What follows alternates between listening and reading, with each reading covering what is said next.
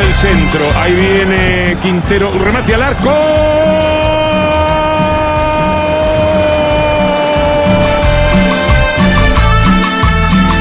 Fumando de Quintero, el hombre del Bernabéu, el del gol inolvidable. Quiero ver campeón. que salga lo que salga. Quintero al arco.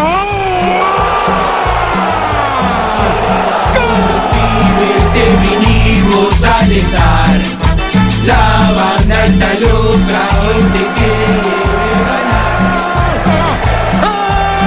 River Quintero lo hizo a los 30 minutos y medio.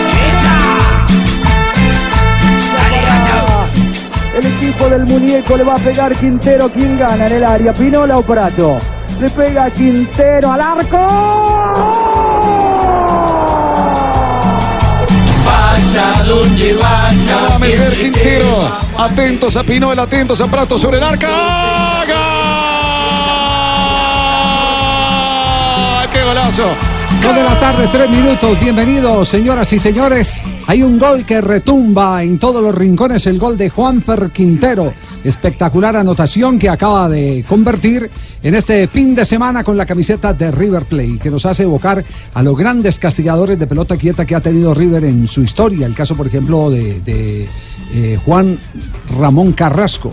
El uruguayo. El uruguayo. El uruguayo que jugó, casualmente jugó para los dos equipos, para River y para Racing Club de Argentina. Pero aparte, pues hubo muchos argentinos, también otro uruguayo, Francesco. Francesco le pegaba muy bien. Mismo Gallardo, hoy entrenador. le pegaba bien la pelota. Sí. Era-. El propio Marcelo también. Bueno, Yo- claro, claro que les, voy a confesar, lo único, lo único que me divirtió, de, pero así a, a morir con el golazo de Quintero, eh, son las eh, declaraciones después del partido de Copa Libertadores. Ah, de la Cuando- final. De la final, cuando Quintero consiguió un majestuoso gol tan impactante como el de ayer, las palabras de Riquelme en aquel entonces. No.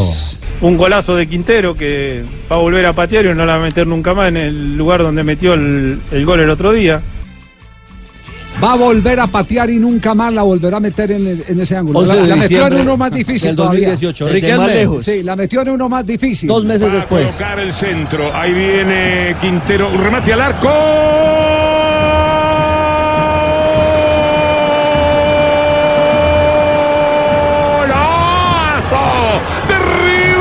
Quintero. El hombre del Bernabéu. El del gol inolvidable. El de la pelota eternamente detenida en el aire grato de Madrid. Recorre la brisa tibia de Buenos Aires y se mete en el ángulo superior izquierdo de Gabriel Arias. Verdadero golazo. Un Quintero legítimo. Un extraordinario gol. Un remate inesperado. Todo el mundo, incluidos los relatores, esperando el El centro. relato del que más me gusta de Víctor Hugo Morales, eh, el uruguayo. Con una poesía, pero también con una claridad, porque sin duda alguna marca un gol, otro más para la antología y la historia de este de Es este que era difícil porque el ángulo era muy complicado. Y lo dijo Gallardo. Ya, ya son nueve goles de Quintero con la camiseta de River y les ha marcado a todos los grandes. Le marcó a Boca y a Independiente en la Copa Libertadores, a San Lorenzo y a Racing en la Liga Local. Estuvo más lindo este que, que nos marcó a nosotros en la final. eh. Sí, sí, sí, ¿le parece? pa, yo, yo, Más difícil ese. Yo soy Roberto. chileno, es un colombiano Sí, sí, más sí. que está brillando y de verdad que... Otra, otra, otra versión, ya tenemos invitado en este momento en la línea. ¿Está quién? eh? Víctor Hugo. Está, está el maestro de maestros, Víctor Hugo Morales. Eh, fíjese, acabamos de escuchar el gol en el relato de Víctor Hugo. Eh, y la cita es porque en la cabeza de Víctor Hugo, que es un computador, están los mejores cobradores de tiro libre de eh, River Plate eh, y del fútbol argentino. En su historia. Exacto. Entonces lo que le vamos a esculcar es un poquitico la memoria a este maestro de- del relato y el periodismo para ver con quién lo podemos comparar. Aquí estamos hablando de un compatriota suyo, Víctor, de Juan Ramón, Ra- Juan eh, Ramón Carrasco, que jugó en los dos equipos, en Racing y en el cuadro eh, de Quintero del River Plate. ¿Cómo le va, Víctor? ¿Qué tal? Es un placer, Javier y compañeros allí, saludarlos desde Buenos Aires. Un gusto estar en línea. La mención de Carrasco me parece sumamente oportuna. Es uno de los jugadores más fascinantes que vi en toda mi vida, haciendo tiros libres. Son muchos los goles, lo que pasa es que también las estadísticas no son eh, frecuentemente eh, alentadoras para marcar cuántos pegaron en el palo, cuántos sacaron los arqueros. cuántas jugadas emocionantes y electrizantes generaron ellos. Y yo diría que cada vez que hubo un tiro libre en poder de Carrasco, como está sucediendo ahora con Juan Fernando Quintero, hay una el- electricidad especial que sacude los estadios y esto es porque de ellos se puede esperar un remate muy importante, no ese tiro que va a la tribuna, no ese tiro desencantador que siempre rebota en la barrera. Así que el, el recuerdo de Juan Ramón es excelente, por supuesto. Víctor Hugo, eh, eh, ¿el suceso de, de ayer se puede catalogar como algo extraordinario en estos últimos tiempos? ¿O cómo, cómo lo podría calificar? Sí, sí, eh, es extraordinaria la precisión de la pegada. Dio la impresión, fíjense ustedes en el tiro, en la, en la pelota, después que la despide eh, Juan Fernando, ocurre que de adentro del balón sale más velocidad. Es decir, la pelota arranca a una velocidad de 40 50 y después no sé por qué el efecto que le ha dado a la pelota, la rosca, como decimos a veces, que le dio al balón, eh, le impulsó a una velocidad que fue mayor en el segundo tramo. Eh, después que la pelota toca su cenit, eh, cuando comienza el leve descenso que, que tiene hacia el ángulo, a mí me da la impresión de que la pelota toma todavía mayor velocidad.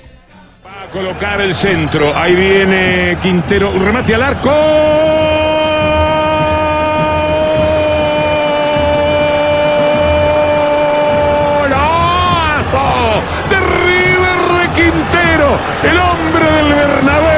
El del gol inolvidable. El de la pelota eternamente detenida en el aire grato de Madrid. Recorre la brisa tibia de Buenos Aires y se mete en el ángulo superior izquierdo de Gabriel Arias. Verdadero golazo. Un Quintero legítimo. Un extraordinario gol. Un remate inesperado. Todo el mundo, incluidos los relatores, esperando el centro. ¿Qué le podés reprochar al arquero? Estaba en la lógica y va Quintero. Y coloca un gol inolvidable, extraordinario otra vez. Como para El parodiar lo que dijo el maestro Tavares con el gol de James Rodríguez en el Estadio Maracaná de Río en la Copa del Mundo del 2014, el único culpable, Víctor Hugo, fue el que lo hizo entonces. Absolutamente. Yo estoy un poco eh, desilusionado con el relato porque efectivamente fue muy inesperado que desde allí ensayara el tiro al arco. Yo me había concentrado en la idea del centro, estaba desdibujado en ese momento el relato porque estaba comentando algo con algún compañero y me dio mucha pena no vivir la tensión que merecía la jugada, eh, ahora que ya sabemos cuál es el resultado. Entonces no estaba eh, como un corredor que va a partir en los 100 metros, es decir, con toda la concentración que tiene normalmente el relator. Estaba relajado y me tomó ciertamente de sorpresa, pero creo que también por esto, porque todo, eh, todo el mundo esperaba un centro de los comunes y corrientes, de los jugadores que ponen la pelota en el área, habían ido los zagueros, estaba todo concentrado para que así fuera, y de pronto aparece con su cara de nada, porque lo que tiene Quintero es que no parece reflejar emociones en lo que él hace dentro de la cancha. Es un jugador muy interesante, un jugador que necesita partido, un jugador que necesita desarrollo de su juego, que por ahí en el partido de ayer, mientras River eh, iba tomándole las riendas al encuentro, él no había aparecido todavía con tanto lucimiento. Y allá por los 20 minutos empezó a jugar, empezó a hacer jugar como él hace. Y en un partido en el que River estaba inclinando fuertemente su predominio, era necesario el gol y no lo se lo habían perdido. Hubo un pase sencillamente magistral que le había puesto a Borré, una pelota de esas que no se ve ya con frecuencia, un pase vertical entre los zagueros hacia el área que lo dejó completamente solo. Y era el anticipo de lo que River merecía y también de lo que River iba a concretar gracias a ese tiro libre de Juan Fernando Quintero, que está ya muy metido en el corazón de los aficionados de River y en el respeto y admiración de los que no son de River. Desde el año 2002, este dato es de Opta. Un jugador de River Plate no marcaba desde 30 metros más allá. En este caso, Juan Fernando Quintero marcó desde 37 metros. Ha sacado la pelota a la defensa de Nacional. La recibió Juan Ramón Carrasco abierto en la tribuna olímpica. Toca para Rubén Morales. Morales otra vez a Carrasco. Notable el hombre de Sarandí del G. Allá se la lleva. Varios colgados como siempre de sus espaldas. Gran toque a Mameli. Se la va a devolver a Carrasco. Entró, está. Va a rematar Carrasco. Amaga, los mata. Los tiene caídos a todos. Se quiere meter con la pelota. ¡Gol! ¡Salud Carrasco! ¡Gol! ¡Viva el fútbol! ¡Gol! Este no fue de la especialidad de Carrasco, que era también el tiro libre, pero sí de la genialidad natural de Carrasco, que era un, eh, como dicen en algunos eh, eh, sectores del sur del continente, un auténtico cara sucia. Por eso queríamos también escuchar el relato de Víctor Hugo con los goles de Carrasco, aunque este no es de tiro libre, para que la gente entre en contexto, sobre todo las nuevas generaciones, y se den cuenta que lo que ha hecho el jugador colombiano Juan Fernando Quintero es solo comparable con genios como los que han pisado las canchas del fútbol mundial. Carrasco jugó en Colombia en el cuadro Cúcuta Deportivo. Juanjo tiene pregunta para Víctor Hugo en este momento. Juanjo Buscaglia desde Buenos Aires. Gracias, Javi, por supuesto. Bueno, el, saludo y la admiración, ¿no? Para eh, Víctor Hugo. Todos en la Argentina hemos crecido escuchándolo a usted, maestro. Y la verdad que para mí tenerlo aquí al aire en este programa que hacemos en, Colombia es un verdadero honor. Eh, más allá del golazo de tiro libre que hizo ayer Juanfer, me parece que también él derribó un viejo mito y quería conocer su opinión, Víctor Hugo, al respecto. Esto de que se había instalado prácticamente en el ambiente futbolístico argentino, de que Juan Fernando Quintero era un jugador de segundos tiempos, que no podía jugar desde el minuto inicial, sino que había que darle solamente 30 minutos. ¿Qué, opinión tiene al respecto? A mí me parece que el buen jugador puede jugar siempre y, y Juanfer vaya si lo es, ¿no? Buenas tardes. Sí, eh, no me consta eh, eh, la mínima posibilidad de compartir eh, el, eh, esto que tú me que tú me dices. Yo creo que eh, por ahí lo has escuchado de, de- de algún pana de esos especiales que hay en las transmisiones depo- deportivas de, de los equipos. Se parecería al reproche de alguien que ha estado pendiente de Quintero en algún partido en especial y, y no le ha respondido como él esperaba. Yo diría que me resulta disparatado. Quintero es un jugador estupendo. Lo que dije antes, mi- mira qué casualidad se presta para la respuesta. Quintero es un jugador de desarrollo que necesita ir tomándole la mano al partido, tomando eh, conocimiento del partido. Es un jugador sumamente inteligente, cuya lectura de pronto va demorando un poco más que la de otros jugadores, quizás porque es un poco menos lineal, menos instintivo en su juego. Es un jugador que eh, eh, eh, mucho pasa por la inteligencia, también por la habilidad. Es una habilidad puesta al servicio de una inteligencia eh, muy, muy especial. Yo creo que estamos en presencia de un jugador interesantísimo, valiosísimo, entre lo que hizo en el Bernabéu y esta aparición en el partido más importante que River ha jugado desde el Bernabéu para acá, este era un clásico frente al equipo que venía liderando, muy necesitado estaba eh, Racing de ratificarse, venía a jugar con una gran confianza y se produjo un triunfo táctico muy, muy claro de River desde el primer minuto. Y ahí Quintero demoró un poco en aparecer, pero luego fue el amo y señor de todo lo que ocurrió en la cancha. Yo diría que es un jugador de desarrollo del partido, del que no eh, hay que esperar otra cosa que un rendimiento que nunca puede estar, por lo que sabe jugar, en menos de siete puntos. Víctor Hugo, un abrazo, de verdad, una gran emoción eh, poderlo tener acá en eh, Blog Deportivo de Blue Radio, que es eh, la nueva alternativa en Colombia, y compartir con usted siempre será una, una delicia. Y eso que eh, con un vino en la mano es mucho más placentero porque las tertulias con Víctor Hugo son fascinantes de verdad. Un abrazo, maestro, muchas gracias por acompañarnos en Blog Deportivo. A ustedes, siempre a la orden, un gran abrazo. Un abrazo, Víctor Hugo Morales, el maestro de maestros eh, del relato en el sur del continente. Y hay otros relatos que también enmarcan y encuadran en diferentes estilos este momento mágico, este momento glorioso eh, para Juan eh, Fernando Quintero. Escuchemos este, por ejemplo. Mete un sablazo y que salga lo que salga. Quintero al arco. 30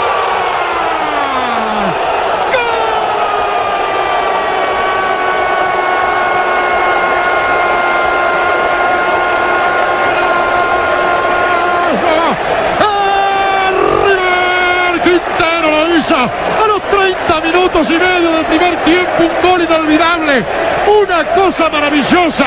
Se tendrá que lamentar toda la vida Domínguez por la falta que le hizo al colombiano. Era la altura del vértice del área y más atrás. Era para un sablazo de Quintero, porque como estaba la tarde, de arriba y de abajo, si bien mostró algo más River, el partido no daba. Pero aquí está el bueno de Quintero.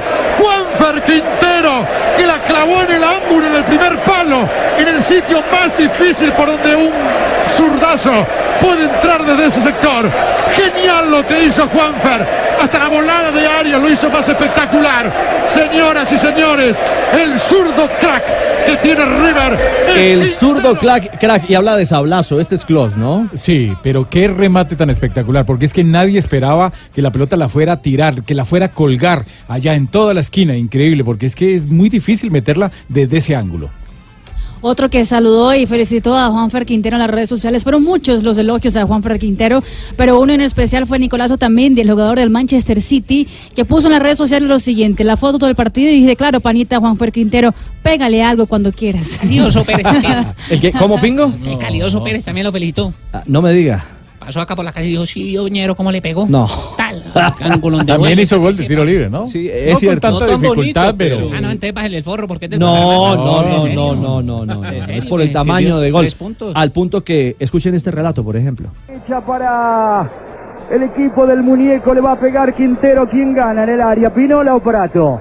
Le pega Quintero al arco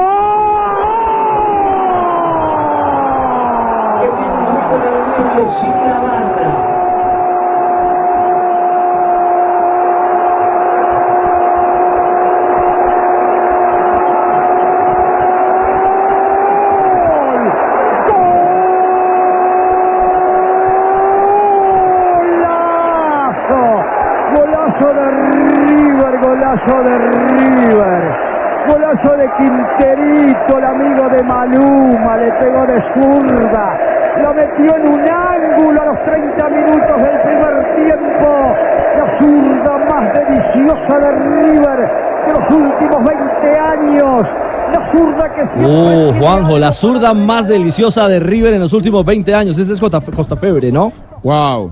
Sí, sí, qué, qué- qué definición, ¿no? Costa Febre. De hecho, ayer a, a Marcelo Gallardo le preguntaron en plena conferencia de prensa si él encontraba similitudes. Gallardo era un ejecutor exquisito de tiros libres. Y Gallardo dijo no, pues yo era diestro y él es zurdo. Eh, pero bueno, colocándolo a su nivel, estamos hablando de Gallardo, uno de los cuatro o cinco máximos ídolos en la historia de River, admitiendo que a un futbolista que tiene un puñado de meses con la camiseta millonaria, se lo coloca a su nivel. Lo que pasa es que lo que ha ganado, el terreno que ha ganado y la consideración que ha ganado Juanfer en los minutos que le dejan estar dentro del terreno de juego es enorme. Hoy es uno de esos futbolistas que ya está alcanzando una categoría eh, casi de intocable en la historia millonaria y esto en muy poco tiempo, lo cual le da muchísimo más mérito a, Juan Fernando. No me comparo porque es, él es zurdo y yo era derecho. Y después eh, creo que desde el lugar donde hizo el gol fue, fue tremendo. Me, parec- me pareció una, una pegada, eh, una ejecución tremenda. Bueno, ahí estaban las declaraciones justamente de Gallardo, elogiando eh, y haciendo la distinción de la condición eh, como ejecutor de eh, Juan Fernando Quintero. ¿Qué calificaciones ha tenido Juanfer a propósito? En el portal eh, internacional de Huscore.com, en la computadora esa que no miente, que no es parcial.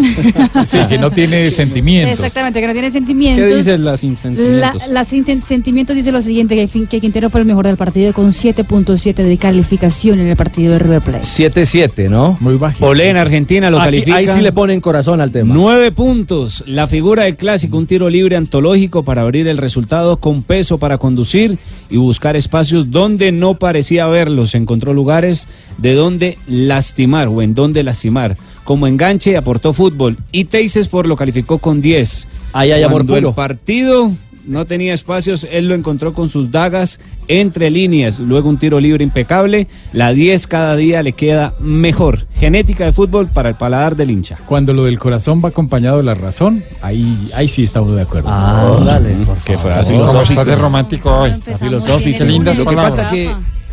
Me dice. Yo, yo voy a apor- aportar una, una visión al respecto. Eh, yo creo más en la apreciación eh, de los diarios que en la de Juscor y explico por qué.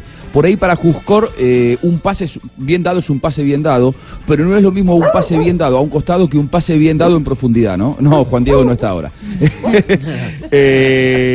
Así que, o sea, yo, yo sinceramente creo más en la apreciación y en el análisis eh, de alguien que está mirando un partido que en una computadora, ¿eh? sinceramente. Digo, hay, hay, hay, hay términos que son objetivos, pero que no son de apreciación de lo que está pasando, ¿no? ¿Y qué es lo que pasa con el perrito? No, Se no, me- se me quedó, se me quedó. Juan Diego que ¿Le gusta salir en radio? ¿Ah, sí? ¿Le gusta salir en radio? Juan Diego- esta, Eh, esta sí, mañana sí. moduló bien. No Estuvo diga. un poco travieso Cálleme esta mañana, perro. Juan Diego. Sí, ahora, ahora lo, tu- lo tuve, lo tuve que alejar del micrófono porque casi me agarré un ataque de nervios. pero- Ah, y fue justo esta mañana. Imagínese. Ay, caramba.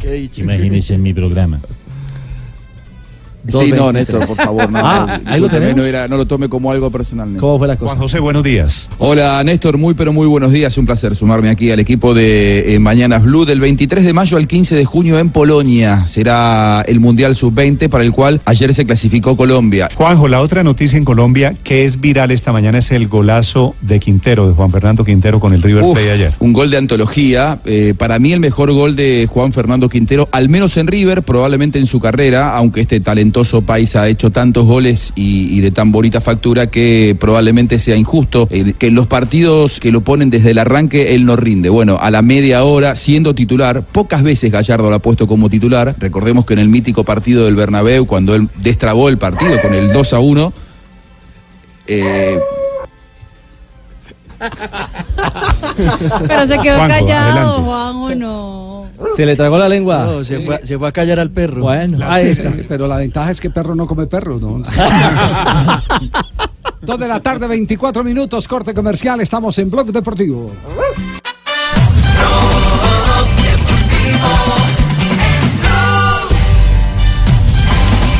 Tenemos las 2 de la tarde, 27 minutos, resultado de la jornada del fútbol profesional colombiano. La fecha número 4 que tiene triunfo del Atlético Bucaramanga. Inició allí venciendo el equipo Leopardo un gol por cero al Deportivo Paso. Jaguares de Córdoba cayó en condición de local 2 por 1 con Millonarios.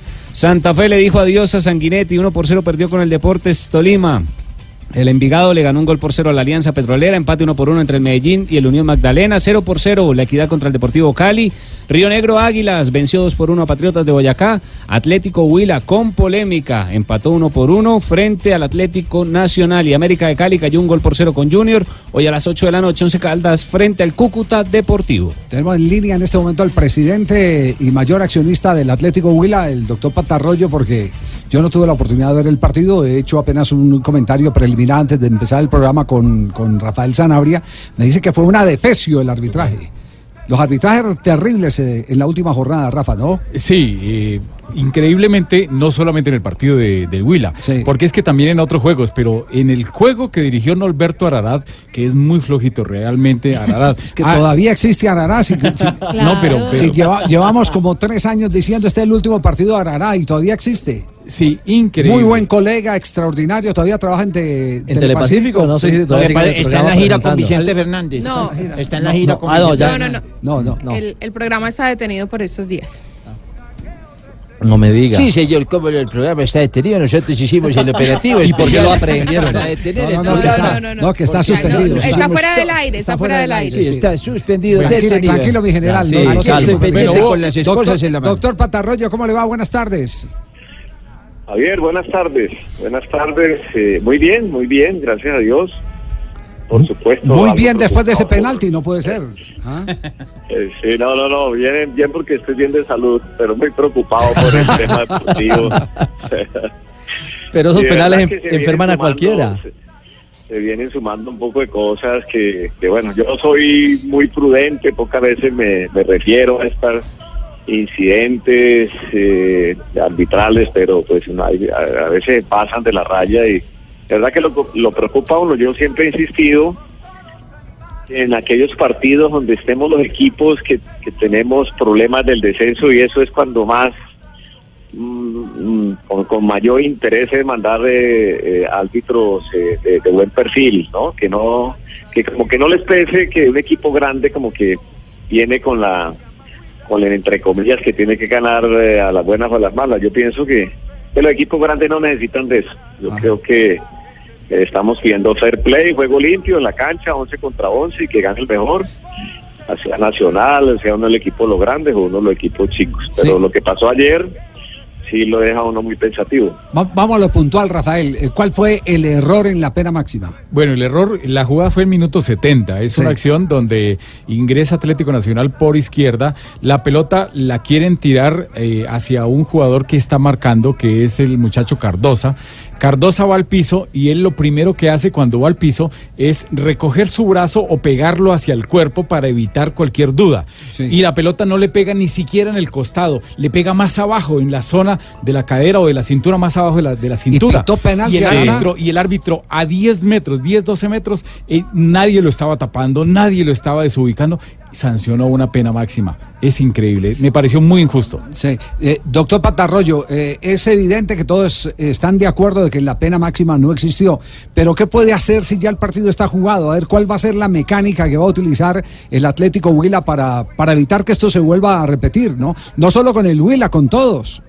Sí, sí, es, eh, Javier, vamos a presentar, por supuesto, una carta mañana a la DIMAYOR, pues, y pues sí, ya no hay reversa, no hay nada, estamos pidiendo, voy a pedir en esa en esa carta que, que, que- que pon- pongan eh, eh, árbitros capacitados en aquellos partidos donde estemos involucrados los equipos, se está jugando el descenso, se está jugando con la ilusión de las aficiones, el Huila, aquellos equipos chicos donde tenemos un solo equipo, pues luchamos para no descender y no es justo y la gente queda muy molesta, se genera un mal ambiente cuando se presentan estos incidentes. El de ayer pues se pasa de cualquier cosa. Yo diría que si le hubiera pagado en la- le hubiera pegado en la mano el balón ni siquiera hubiera sido penal, porque entonces ya nos toca quitarle los brazos a los jugadores para que jueguen dentro del área porque, porque ya volvió una locura. Y eso es una jugada que donde le llegara, hubiera, le hubiera pegado en la mano, tampoco era penal. Y, y lo acaba de comentar eh, Rafael, eh, el, el árbitro estaba a menos de 10 metros, no tenía ninguno que lo obstruyera. Eh, sí, Y yo he entendido que en la ley cuando hay dudas le favorece al, a- al que está investigando. Yo pienso que aquí es lo mismo, o sea, No, y ahí tiene toda la razón, doctor Patarroyo. Ahí si hubiera, si le hubiese pegado en el brazo izquierdo, eh, es una jugada totalmente Eh, sí, voluntaria. Yo en realidad me le habla Lucho de la gloria de Lucho. Eh, sí, señor. en realidad, eh, señor presidente, yo quiero decirle a usted que nosotros dos deberíamos irnos para el bar, ¿no? Como a mirar todo. No, no, pero y de bar- paso nos no. clavamos dos botellas de No, no, no, no, No, no, no, no, no, no, no. No, el tema, el tema, el te- fíjese que el, tem- el tema suena ahora, eh, digamos, a, a un simple reclamo de, de un eh, presidente de, de club, pero eh, no se dimensiona en la medida en que apenas está arrancando el año, ¿cierto? Eh, porque este mismo caso, faltando dos o tres fechas, la, importancia sería eh, totalmente distinta. Ese Porque- puntico le puede porque ya es resolver el un tema. Claro, ya es el apremio, ya es el apremio del descenso. Claro. Pero vale lo mismo eso- esos dos puntos que se perdieron en, en las eh, tres fechas finales que en las tres primeras Después fechas del cuentan. torneo. Claro que Están cuenta. en Claro que situación cuenta. complicada en el descenso. 99 puntos para el Atlético Huila. El Unión está con 93, que está en la casilla 19, y Alianza con 92 en la posición número 20. Presidente, lo seguiremos acompañando a ver, a ver eh, qué, qué remedio se le da a este tema arbitral que está Javier. de verdad delicado. Oye, Javier, Javier, sí, hay jugadas que no necesitan el VAR. Una jugada, yo quiero que ustedes la analicen, que yo pienso que a las cosas hay que ponerle la, se- la seriedad que se necesitan. Esta es una de las 10 mejores ligas del mundo. Y con tal razón, los, los, los árbitros y todos los que participamos en ella debemos ser serios. Hubo una jugada en el primer tiempo en que un jugador del, del Atlético Nacional, estando dentro de la dentro de la cancha y el balón en juego, cogió el balón con ambas manos como si esto fuera baloncesto. Cepelini. Cepelini, claro. Y Pero- entonces casi esa jugada, en vez de que fuera una amarilla, porque hay que ponerle seriedad, casi le cuesta la expulsión a mi entrenador porque él le hizo el reclamo de una manera respetuosa y el señor juez fue casi lo expulsa, le dijo no, que era que el balón iba para afuera. Mañana habrá una jugada donde alguien lo, la coja con la mano dentro del área y si el árbitro dice que él que considera, considera que iba para afuera, pues no cobra el penalti. Entonces yo pienso que esto hay que ponerle seriedad. Eso era amarilla aquí en cualquier parte del mundo. Ni siquiera lo del, lo del penalti me tiene molesto, me tiene molesto que no aplican las normas cuando se deben aplicar para cualquiera de los dos equipos. Entonces, esos son los detalles que, que como que lo molestan a uno y como que dice, bueno, vamos a ponerle la seriedad, ¿qué vamos a hacer para que se haga justicia en los partidos que, que- que- que- que- que vamos a participar? Todo eso lo vamos a analizar a, a continuación eh, porque vamos a un break eh, eh, noticioso. Eh, doctor Patarroyo, muchas gracias y estaremos pendientes, estaremos pendientes aquí. Bueno, Javier. Aquí no, aquí no hay camiseta gracias. puesta absolutamente para nadie. Aquí lo, lo que vemos lo analizamos y, y- y- y lo estaremos, eh, por supuesto, debatiendo como corresponde. Habrá personas que pensarán totalmente distinto, pero, pero en medio de- de- del respeto estaremos analizando todo lo que ocurra y nos parece muy eh, llevado a su lugar eh, el tema del penalti en la, en la ciudad de, de Neiva. Un abrazo, presidente. Bueno, Javier, muchas gracias. Doctor Patarroyo, el presidente y mayor accionista del cuadro eh, Atlético Huila. No, Javier, y una patica al tema Huila. Eh, justamente Ay, hay al una chico... patica, papá, Al chico-. No, no, no, no, hombre. Perdón, Un perdón, perdón, un anexo, un agregado, Sí. exactamente. Eh, fue a- al chico Amaya justamente el patadón de sea. Reclamó el Huila y solamente fueron dos fechas. Ante esa agresión Sí, brutal que también, eh, eh, digamos que se encaja en el arranque apenas del y, y para, y para consuelo de la gente del Huila, mire, en el partido de Envigado Alianza, mal el árbitro. En los otros juegos, mal. O sea, ahora más adelante los analizamos. Por supuesto, porque nos a mí vamos me a un pareció corte muy mal comercial. el. Corte comercial y minuto de noticias aquí en Blog Deportivo en Blue Radio.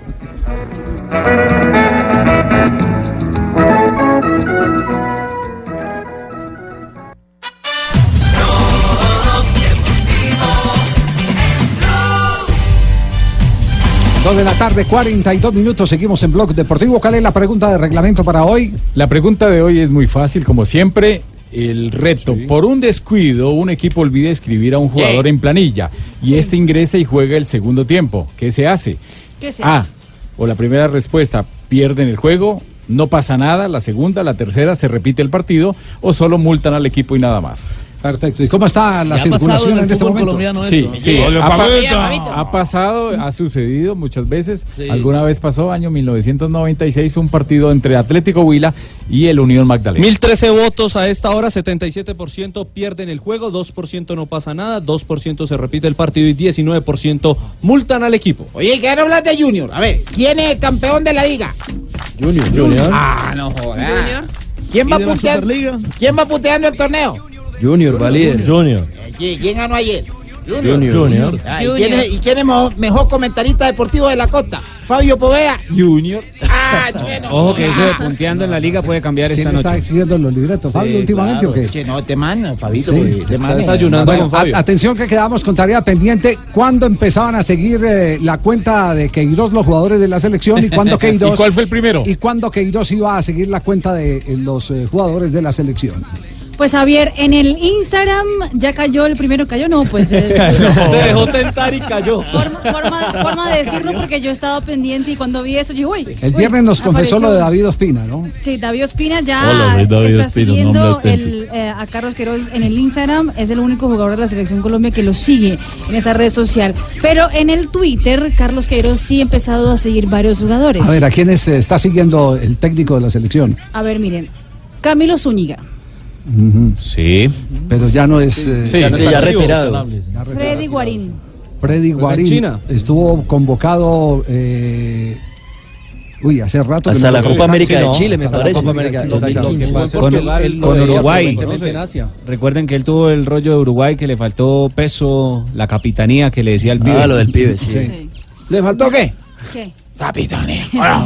Ah, Miguel bueno. Ángel Borja. Borja ya está siguiendo, entonces Queiroz sigue a Borja. Queiroz sigue a Borja. Sí. Queiroz también está siguiendo a Wilmar Barrios. Wilmar Barrio, bien. A mí, a mí me llamó. Me llamó, sí, don Javier. ¿Lo llamó? Está me llamó siguiendo que- No, con usted, con usted usted se encontró en un avión. Sí, no, pero ayer me llamó y yo le dije tú, tú, tú, tú, tú, tú, tú, y me colgó. Oye, no, es en serio. No, yo le iba a decir tú quién eres y, y me colgó. Otro que está siguiendo a Queiroz, Carlos Vaca.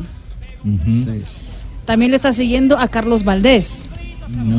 Ya está retirado. siguiendo Retirado. también a Juan Fernando Quintero. A Quintero activo. Está siguiendo a, A Juan Valdés también, no. Juan Valdés también. La Roca. Está siguiendo a Santiago Arias. Sí. Está Sí. siguiendo a David Ospina. Ajá. Sigue a Juan Guillermo Cuadrado. Ujú. Sigue a Radamel Falcao García. Hola, soy Falcao. Sí, y sigue a Jaime Rodríguez. La base. Sí, sí. Tiene un once ahí. a Tiene- 14 tiene- personas en el Twitter. Tiene unos ex y, son otros vigentes. Ya podemos unos- decir que no- una- eso es una preselección prácticamente, No, Javier, una, no, una no preconvocatoria. ¿No será que que- piensa de pronto acercar al, no, alguno de los ex a trabajar con él? ser, eso puede ser perfectamente. Ya, puede ya ser. Ruperto Mena Moreno lo sigue. No lo sigue. Ay, yo que me A usted lo está siguiendo la policía en Argentina. A mí me Sí, sí, siguiendo, sí. vamos, federal. yo soy argentino, ¿por qué me van a seguir? ¿Por qué me van a seguir? 2.46. Me extraña. Bueno, ¿cómo fue la calificación de los árbitros en el torneo colombiano? Vamos a ver la Rafael? calificación. Mire, la calificación fue así. En el, en el partido de Envigado Alianza Petrolera dirigió Luis Sánchez. Mal, dejó de sancionar una pena máxima a favor del equipo de Envigado. Le invalidaron una acción de gol clara a Envigado, aunque fue el muchacho Tarache. Estuvo mal en la parte disciplinaria, cinco puntos. Y eso que soy generoso. Bucaramanga Pasto. Alexander Ospina, cinco puntos de calificación. El tiro libre, no hubo falta para el gol del jugador eh, John eh, Calidoso Pérez. Al minuto 73 no o le sea da una... que no valía. Según Sanabria no valía el, El gol, el gol sí, pero la falta no había, o la jugada no había. imagínese, Minuto sí. 73 no le que da una pena de- máxima a favor que del necesita, pasto. Javiercito, esas gafas culo botella. Una, fal- una falta de Aguirre, cuando tenía la pelota le metió un codazo al jugador del pasto que fue a acosarlo. Medellín Unión Magdalena, Haider Castro, árbitro del departamento de Cesar, cinco puntos. La pena máxima para el gol de Castro no existió. El, donde bate el récord y pasa a Greco, no existió Cano, esa pena Cano, máxima. Cano, Eh, Cano, Cano, Cano, discúlpeme. Y no, no existió esa pena máxima. En Equidad Deportivo Cali dirigió Bismar Santiago, cuatro puntos de calificación. sí. Se enredó muchísimo. Y en la última jugada del partido eh, vino la, la pena máxima penalti. cuando el árbitro sanciona primero y le iba a mostrar tarjeta amarilla al atacante del Deportivo Cali. Por simulación. Cuando Novoa le, cuando Novoa le había puesto los taches casi eh, En las partes nobles. en las partes nobles era pena máxima el masajista y no puede actuar. y aparte de eso y aparte de eso era tarjeta roja pero después el asistente que fue el muchacho que le ayudó el asistente Álvarez Jorge Álvarez le ayudó y le dijo que si era penal el árbitro corrigió después de que se armó un problema grande Sí. vienen y cobran la pena máxima y el arquero Novoa se adelanta casi dos metros Entonces, eh, rajado el arbitraje en, el- en la última fecha Completamente. Ya lo que decíamos de Norberto Ararad, muchos problemas. Mario Herrera en el partido de Río Negro Patriota le fue bien. Sí. A Wilmar Roldán en el América Junior le fue bien.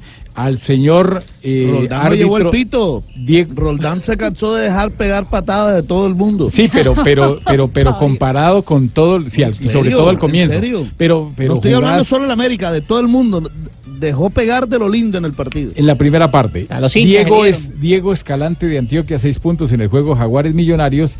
Y el árbitro que dirigió el juego entre Santa Fe y Tolima fue el mejor, el señor Ferney Trujillo. Apague y vámonos pues con el arbitraje que estamos teniendo tristemente en el torneo Veremos hoy a Carlos Sí. A ver cómo le va en el 11 Caldas Cúcuta que cierra que la se fecha en Palo Grande la, a las tabla- 8. la tabla de posiciones, finalmente, ¿cómo quedó la tabla de posiciones? Junior líder con nueve puntos, los mismos que tiene. Millonarios. Atlético Nacional tiene ocho, está en la tercera posición, cuarto Cúcuta con siete, quinto América con siete, los mismos del once Caldas, séptimo el Tolima con seis, Jaguares cierra el grupo de los ocho también con seis unidades, cinco puntos tienen Cali, Unión Magdalena y Envigado, cuatro tienen Alianza Petrolera y Patriotas, tres puntos Huila, Bucaramanga, Río Negro, con dos Medellín, Deportivo Pasto, eh, Independiente Santa Fe también tiene dos y cierra el grupo el conjunto Cárdenas. Decirle al compadre Chipuco, compadre, que hoy fácilmente puede ser líder el Cúcuta Deportivo si llega a ganar contra el Caldas. O el Once Caldas. Usted que está- exactamente, usted que está. Cualquiera que gane. ¿Qué dijo Teo? Que ¿Qué dijo Teo? ¿Qué dijo? Estaba jugando, que estaban jugando contra el campeón Loite. ¿Ah, sí? Ah, salió a sacar pecho, Teo, a sacar credenciales, ¿sí? ¿Querés, escuchar? Sí. En la- yo tengo la grabación ahí, escucha, oye, oye, Viene haciendo las cosas bien, pero bueno, se enfrentó al campeón. Lo enfrentamos con mucho respeto y bueno, hicimos nuestro fútbol, que fue lo más importante, nos sentimos bien y marcamos un gol. Sabíamos que, que nosotros tenemos mucha tenencia de pelota en la, en la mitad de la cancha y, a las bandas somos muy desequilibrantes, así que tratamos de estudiarlo bien y bueno, nos salió, gracias a Dios ganamos y llevamos tres puntos importantes en una plaza difícil. Eh, no hay duda, no hay duda que siempre a cualquier plaza que vamos queremos jugar, queremos mostrar buen fútbol y la gente hoy nos vino a ver, así que gracias a Dios pudimos fluir dentro de la cancha, hacer el trabajo que quería el profesor y, y bueno, nos encontramos con un gol, pero pudieron ser dos, tres goles más. La verdad que, que bueno. eh, Yo no sé el común de la gente que pensará de, la de las declaraciones de Teo, pero a mí me encanta Es eso. un crack. De, de- Sí. de salir, de salir y decir, están enfrentando al campeón, ¿cierto? Eh, y, jugamos bien. y Levantan esto y la gente nos vino a ver. En la ciudad de Cali, de Cali la gente nos vino a ver. El hincha americano. No, das entonces los de la no. América, ¿qué? ¿Qué? Los de la América, a eso voy. No, no, por, por eso le digo, porque... ¿Cómo le porque puede? ese Qué es- irrespeto a la Estadio. No, no, no, ayer, respeto. ayer la- demostró Javier, la ayer demostró la veteranía Hola, en, pero una- no. jugada en el, en el primer tiempo. El partido estaba, como dice Fabito, caliente y le pegaron a Teo y él fue y respondió en dos jugadas. Y en la segunda, Wilmar Roldán se le va. Y entonces Teo le dice, eh, uno no escucha, pero lo que uno entiende es que sí, yo pegué, pero tranquilo, tranquilo, todo bien. O sea, le maneja al árbitro Sí. los tiempos, la tarjeta, a los rivales. Es un veteranazo No, es, espectacular. es un crack eh, en ese, en ese sentido. Eh, esas Pero para las- cobrar penales es- porque se arruga. Esas son las personas. Deje de echar vaina, Marino. Eh, Hola, por lo menos así lo veo sí, yo, sí, ¿no? ah, bueno, está bien, respetamos tu opinión, Marino. pero, pero lo único, lo único La que hay que decir nos este, este tipo, este tipo de personajes le hacen falta al espectáculo. Le hacen falta al espectáculo. Pone una Porque- chispita, claro. Claro, le pone Mira una chispita, sí. cuánto Como por- la Liga Argentina. Claro, como el Pecoso Castro. El Pecoso Castro le hace falta. el- Eh, hoy está cumpliendo años el Peca, Sí, ¿cierto? claro, Sí. sí. 70. Hoy está cumpliendo 70 70, años. ruedas el Pecoso, que ayer destacó al arquero Aquí Viera. estuvo, ¿ven? ¿Así? ¿En dónde? Eh, aquí estuvo en Buga. ¿Verdad, Hans? Sí, estuvo arrodillado ante el milagroso Díaz ayer. Sí. Mm. Estuvo dando gracias y pidiéndole que por favor le salga la pensión así como le salió a, Ay. al, No, y- a- Miguel Escobar. a- al, al señor No, y, Miguel le- Escobar. Miguelito, como y le, va, para- le va a salir, le va a salir, porque es que ya Pero después de que, pecado pidiendo de que pensión a se haga jurisprudencia con ese tema le va a salir. Sí, seguro, seguramente a sí, él y a seguro. otros. Claro, claro, Ve, claro. ¿Y cuántos años hay que está cumpliendo? 70, 70 años. No, Javier, no puede ser. ¿Por qué? Que ayer me hizo señas y le dije, ve, Pecoso, ¿cuántos cumplís? Y me hizo así con los dedos, 69 años y medio. No, no, no, lo que pasa es que le- tiene un dedo mochito. Ah, él tiene un dedo mocho. Ah, con razón, ve. Esto dijo, esto dijo el Pecoso de Viera. Yo creo que también el arquero hoy tiene tres pelotas claras, claras que eran nuestras de gol y el arquero resolvió. Yo creo que hay que reconocerle también al, al equipo contrario que hizo las cosas bien. Aquí tengo anotado siete tiros de esquina en el segundo tiempo. El equipo mío está haciendo el esfuerzo. El otro inteligentemente se metió atrás, nos esperó, nos esperó, nos contragolpeó. A veces nos salió jugando y se llevó un resultado que meritoriamente lo tiene. ¿Por qué? Porque ganó 1 a 0, hizo bien. Bueno, el Pecoso reposado. Pero si usted agarra la nómina de Junior y la nómina de la América No, de Cali, claro. hombre, o- hombre, eh, No hay mucho contra que hombre, discutir. no, hay nada que No, discutir. no, No, Fácilmente las- le saca dos equipos el Junior. Sí, el Junior le saca dos equipos nivel. perfectamente al cuadro América de Cali. La gente, de- los hinchas de América salieron, eh, eh, por supuesto, con el desencanto de no victoria, pero me imagino que tranquilos porque este equipo sí está poniéndolo todo, ¿no? Elegimos jueza, elegimos jueza de América. Sí. A, Sí. a usted se le están saliendo otra vez las Lo raíces. que ¿no? pasa es que yo tengo afinidad por la, por la, por la gente de Colombia. Yo soy argentino, Johanna, pero ¿cuál, también de cuál- América. cuál fue la sensación entre los hinchas de América de Cali ayer? Las sensaciones fueron buenas, don Javier, especialmente por lo que hizo el América de Cali, por lo menos en el segundo tiempo, donde tuvo más opciones, donde tuvo más llegada y donde fue más aguerrido. Entonces, esos 36.221 hinchas que estuvieron anoche en el estadio y que estaban celebrando por adelantado la fundación de los 98 años de- del América de Cali, salieron con el sinsabor de la derrota, pero además contentos por el rendimiento que está mostrando el equipo. Y anoche, mire, mire lo, que, lo curioso que es el fútbol, y es que hace algunas fechas llamaban a Bejarano Bejamocho, y anoche algunos hinchas diciendo Bejadios, porque lo salvó de la goleada del Junior. Tuvieron 19 remates a la portería del Junior en la América. 19 remates a América de Cali. Y el más Mero claro juego. fue el cabezazo Sí. de Aristeguieta, yo creo. Más remates que la selección juvenil de Colombia. Ah, no le Ah, quepa sí. la menor duda. Sí, sí, sí, sí. No, es, que, es que Javier, en el partido del primer tiempo fue todo de Junior. En el segundo De fue Junior, cuando todo. repuntó el América y además ese, ese venezolano Aristigueta, qué dolor de cabeza. yo. Sí. Qué jugadores. Mete todo el partido. Por Se mueve bien, pero le falta le marcar. ganó todo, todo le ganó a Junior por arriba en el juego aéreo. Todo. No, pero ¿cómo así que le falta? Mire, es, es un hombre que es todo sacrificio, sirve un hombre si que lucha, pero- pero si es no un hombre hace- que le pegan, nunca se queja. Pero va si no hace gol, ¿de qué le sirve arriba, arriba. Pero no hace- no hace pero los Tiene que goles. hacer goles. Necesita gente que le haga gol. Ah, pues sí, pero ¿cuántos goles llevan en el Lleva campeonato? cuatro en Lleva cuatro cuatro fechas. goles en el campeonato. Discusión, discusión de tribuna. Hola, solo le hace goles al Tolima, no jodas. sí. goles. goles en cuatro no. Pero ¿cuántos goles quieres? Lleva No, cuatro, pero cuatro lleva cuatro fechas. en. Además, una cosa, el América está en construcción. Esperemos este, este equipo en dos meses. Ayer tuvo de cabeza para el empate y no lo hizo. Néstor, déjeme hablar, Néstor. quiero hablar. Nos vamos a las frases que han hecho noticia. El próximo ¿Qué me dice juego de la mechita para que se programen sábado a las No me 5 de la tarde hablar, frente al Néstor, Independiente Medellín. Allí puede estar también Por- Octavio Zambrano saliendo del Sí. poder. Las frases que han hecho noticia aquí en Blog Deportivo. Suéltala, suéltala, suéltala.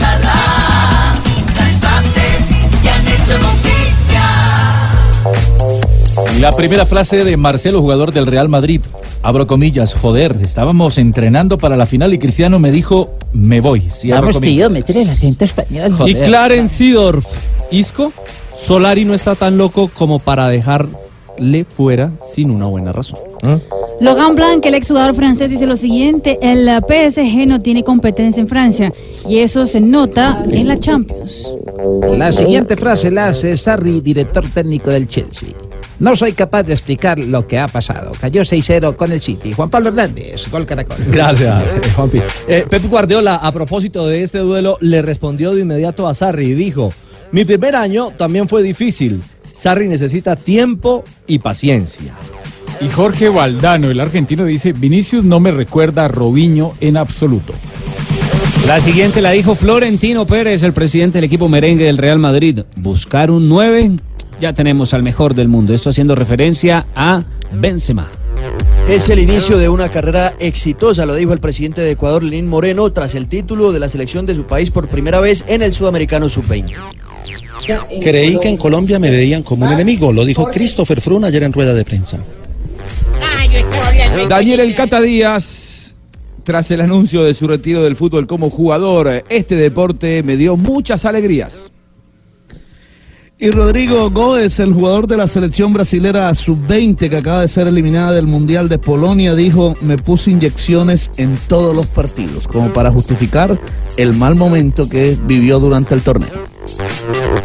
Mientras que Lewandowski dijo sobre James Rodríguez, James mostró lo bueno que es y todo lo que puede hacer con la pelota. Esto tras la victoria 3 por 0 del Bayern sobre el Chalke. Tengo eh, frases importantes. A ver, doctor- doctor Antanas, A ver, profesor, diga, ¿quieren doctor escuchar? Sí, claro, Sí. queremos escuchar. Frase bonita, pero Mm. la Sí. busco. Sí, ¿Podemos ir a comerciales o la dar en voz populi o qué? No, no, voy a ver aquí. Es- Sí. Esa es, ya le Sí. conté. A ver, ¿cuál? Eh, cuando un aviso dice perros bravos, ¿es porque entre ellos no se hablan? no, no. Suéltala, suéltala, suéltala.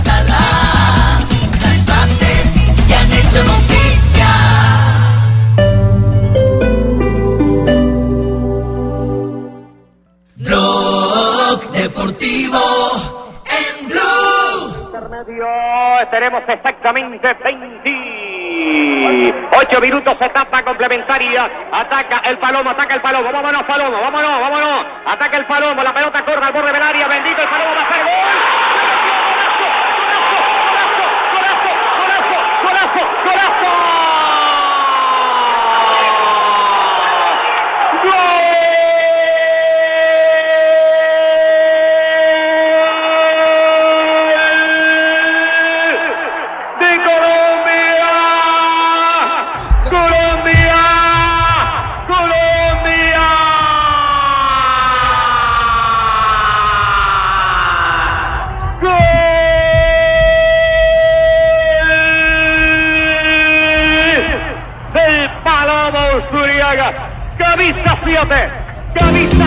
El relato de Sergio Ramírez, el mundialista. Eh, este este eh, gol lo hemos sacado de un trabajo espectacular que hizo el periódico El País de la ciudad de Cali.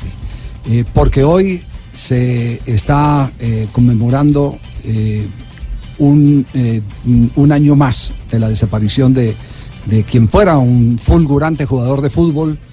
Eh, no puede decir uno que un estable eh, hombre emocionalmente hablando, porque el, el- el Palomo eh, tenía eh, dependiendo de cómo salía el sol, tenía su comportamiento. Sí, era un fabuloso pero de la cuando, cancha. Pero cuando se vestía, se vestía de corto, el Palomo Usuriaga era un fenómeno, era un Es cierto. fenómeno incontenible el Palomo Usuriaga. Eh, ¿De qué se trata el trabajo, eh, Jonathan? Pues básicamente fueron hasta su barrio el 12 de octubre, donde falleció Albeiro el Palomo, porque pues tristemente se despidió de este mundo en 11 de febrero del 2004. Fue un trabajo hecho por el diario El País, donde trabajó Jorge Enrique Rojas, Hugo Mario Cárdenas y César Ah, ¿los echaron después del trabajo? ¿Trabajó? No, No, pues Ah, trabajaron trabajó. en este proyecto Ah, ya, ya, ya, que se llama Ah, La Jaula trabajó, donde encargados de la sección. Como si hubieran ¿Cómo cerrado la- Sí, yo dije, los echaron después No, no, del no, sino trabajo. que no sé cuál es el Yo les presente de hubiera- ellos yo hoy, entonces yo- voy yo a la les fija hubiera- diciendo yo que les hubiera dado, yo le hubiera dado el premio Simón Bolívar de una vez. que trabajaron en Ah, este proyecto, porque no sé cuál es. César es el director de, deportes del país. Pero muy, muy buen, muy buen trabajo. eh, y entre otras eh, tantas cosas hay opiniones diversas eh, del tema, como por ejemplo la opinión de, de quien fue el director técnico del Palomo Zuriaga, Miguel Ángel Brindisi. Esto eh, dijo Brindisi. Era un diferente y hace un par de partidos muy buenos, pero uno superlativo que, que dije, bueno, este chico no sale más del equipo, que fue contra el Ferro en ese momento. El arquero de Ferro era Burgos, que es el, hoy el ayudante de- del Cholo Simeone en el Atlético, y le hizo un golazo que la gente terminó de pie. Usuriaga, ve con zurda, negro, Usuriaga.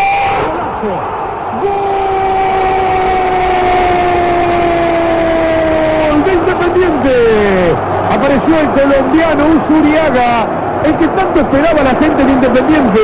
Ahí empezó a nacer el, el ídolo de la gente, el- el aceptado. Para mí fue siempre un adolescente. Eh, tenía la bondad de- del adolescente y, y la travesura, lo bueno que uno le está agradecido que no la hizo fuera del campo, la hizo dentro del campo, todas las travesuras. Siempre fue un adolescente, claro, eh, así era. Sí. Pero sa- ¿sabe qué hay, qué hay que decir en favor del Palomo Zuriaga? Eh, Caracol Radio, yo estaba en aquella época en Caracol Radio, nos encomendó al negro Edgar Perea y a mí la transmisión de eh, dos partidos, uno era contra Huracán y otro era contra Boca Junior, y era por la Supercopa en, en Argentina. Con Independiente. Con Independiente, por supuesto, él vistiendo la camiseta de Independiente. Eh, y los jugadores de Independiente eh, tenían vendido las declaraciones, las tenían vendidas las declaraciones exclusivas a un canal en particular, porque en esa época eh, la competencia era tan ardua en los eh, canales de televisión que no faltaba quien pusiera un millón de dólares para que todo el equipo se fuera a celebrar a ese canal. Era todavía canales de aire, Ca- Javi, exacto, no, no existían televisión. los canales de cable. Teis Sport todavía no existía. Claro, televisión abierta, televisión abierta. Y mire Claro. cómo, y, y yo, yo eso, yo eso sí el- le digo, lo admiro de- del Palomo Zuriaga, porque el Palomo así tuviera uno cualquier eh, tipo de desplante de él, porque él llegaba alguna vez y, sin que uno le dijera, venga, eh, deme una entrevista, él decía, si antipavo, no, no me mires que ni que te voy a dar entrevista, no te voy a dar declaraciones. Con Y seguía- desaires. Y seguía derecho, Sí. pero, pero uno entendía que esa era la manera de, de- así de- vivía. de ser de él, de- de- así vivía. Pero esa, ese día eh, nosotros le dijimos, eh, venga, Palomo, eh, denos una declaración, nosotros vinimos para cubrir esto para Colombia, yo estaba en aquella época también en el noticiero 24 horas, y el Palomo fue donde el arquero Islas, que era el capitán, el que mandaba El capo. absolutamente todo, era, equipo, sí. Pascualito Rambler y, y- y- y- y- e Islas, Islas. los que dominaban el, el paseo. Y vamos donde, donde el Palomo, y fue, se, se- se encerró con ellos en el camerino, y salió y me dijo, venga, entre y me dio la declaración en el camerino. La declaración en el camerino. Fue el único medio, aparte del que había puesto el millón de dólares, que tuvo oportunidad, que tuvo acceso a una reacción de Independiente. eh, en ese caso, el campeón de la Usted también le dio un millón, pues un millón de gracias. Yo le di un millón de gracias. Mm. Pero, ese, pero para, para que se den cuenta, por eso es lo que dice Brindisi, siempre fue un adolescente, él no salió de la adolescencia. Y perfectamente usted lo encontraba jugando eh, tapitas, ya jugador triunfador de América o de Atlético Nacional. Y si había un muchachito por ahí jugando tapitas eh, en la calle, él se arrodillaba y empezaba a jugar también tapitas. Ese era el Palomo Zuriaga.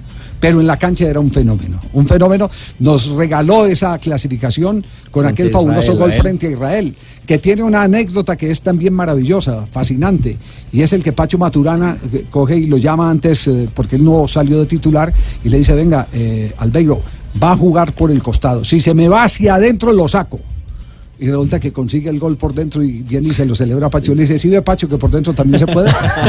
Ese era el Palomo Zuriaga. Hoy, Traspase del bendito Fajardo. Claro, con pase del bendito Fa- Fajardo. Hoy, hoy eh, ¿qué tenemos que decir? Simple y, y llanamente que, que el Palomo hizo historia y fue de los que abrió la brecha en el fútbol argentino. Así como hablamos a veces de Córdoba, de- hablamos de, de, De Ángel, de Ángel, porque él vino antes. de Yepes, Él claro. vino antes que todos. Eh, Sí, sí, el Palomo Zuriaga. El En la jaula Zuriaga. del palomo, el Nietzsche Y- Guerrero cuenta por qué le dicen el palomo. Y básicamente es que él soñaba con vestirse de flus, de traje, pero blanco. Y Sí. le prestaron uno blanco y cuando lo vieron todo grandote, le dijeron, ve, ahí viene el palomo. Y ahí en el adelante Palomo, quedó el sí, palomo. sí. Hay, hay eh, Trino del Tino, ¿no? Del Tino Asprilla, exactamente. Ver, Dice, te extrañamos Palomo, Te 15 extrañamos, años, Palomo, 15 sin voz años, sin y sin justicia. Y, Y una foto del. Palomo. Y una foto del palomo. Ah, no, eso no lo dije yo, estaba- Recordemos que fue ajusticiado, fue ajusticiado en una cuadra, en una, en una esquina de su barrio. Sí, sí, sí. Del barrio 12 de octubre en el, en el oriente de la ciudad de Cali. También hay Trino de Independiente que justamente pasó por ese equipo y dice 15 años después su recuerdo es cada vez más grande. Campeón, goleador y dueño de un talento inolvidable. Parte de Independiente para siempre, el Palomo Usuriaga presente y numeral todo rojo y una imagen del Palomo eh, con unas alas blancas y señalando hacia el cielo. Lo veo a Martínez. Acuña prefiere enganchar para el otro lado, para el Yagui Fernández. Está esperando Usuriaga. Va Usuriaga está habilitado para gol. Usuriaga, Usuriaga, Usuriaga. Buen enganche, Usuriaga. ¡Gol!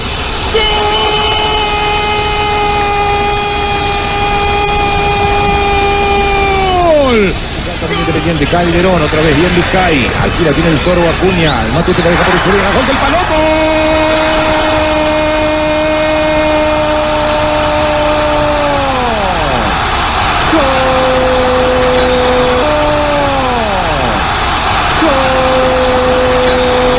Sigue para Usuriaga o para el Nuno, decídase. Vino para Usuriaga, a ver Palomo. Ahí va el trotecito del Palomo. Va el Palomo, es el sexto, ahí va el Palomo, la tocó, viene gol.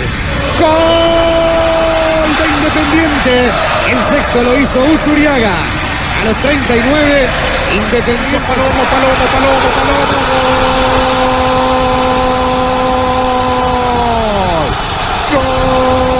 Gravioto quiere caña y Usuriaga llegan. Gravioto que va. Yamir que lo había desacomodado. Arseno. Usuriaga, gol. Gol. Grande Palomo. Gol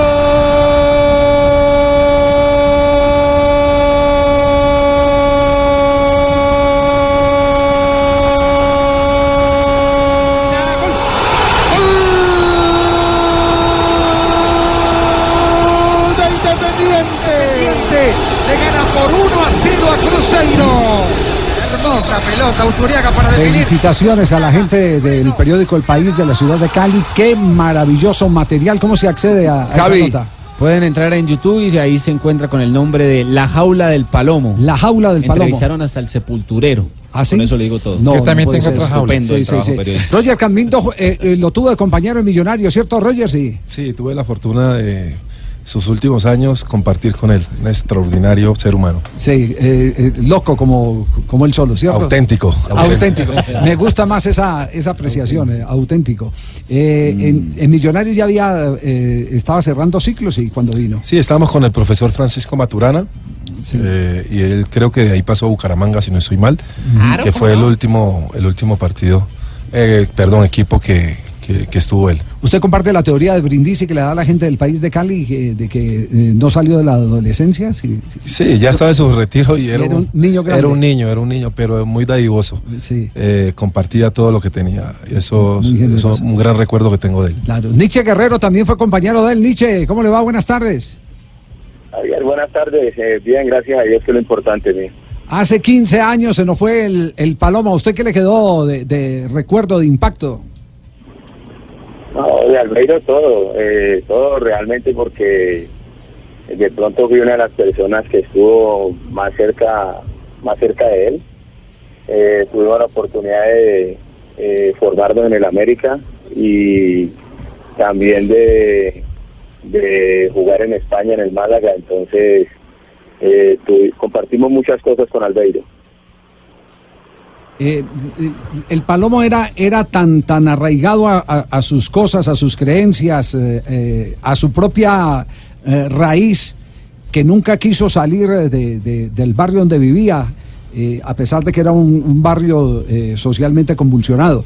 Entiendo que usted siempre le recomendaba al que, el, el que cambiara de aire. Sí, eh, Javier, realmente nosotros, eh, uno, uno siempre trataba de aconsejarlo, ¿no? Porque uno veía que era lo mejor para él, ¿no?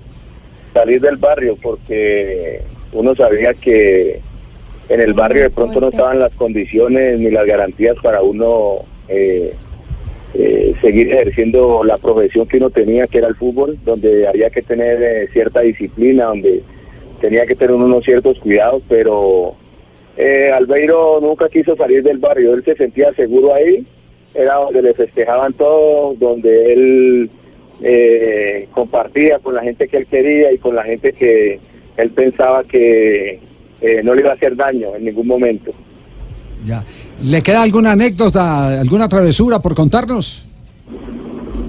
No, realmente, no, no, no, el Palomo, el Palomo siempre fue, fue una persona original, una persona eh, que siempre lo que, lo que él sintió fue lo que siempre expresó y una persona que eh, nos dejó muchos recuerdos y nos dejó marcados porque fue una persona que siempre tuvo esa, esa forma de ser tan espontánea y, y bueno, siempre lo vamos a recordar.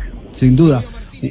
Acuña prefiere enganchar para el otro lado, para el Yagui Fernández. Está esperando Usuriaga. Va Usuriaga está habilitado para el gol. Usuriaga, Usuriaga, Usuriaga. Buen enganche, Usuriaga. ¡Gol! ¡Gol!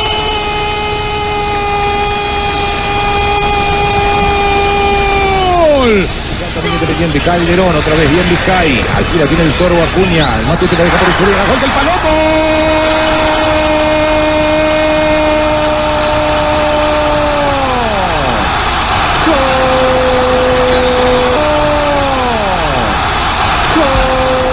Otro que lo recuerda es JJ Treyes, la turbina, que en su cuenta de Twitter escribe es 15 años de la partida de un grande, de un amigo, de un histórico.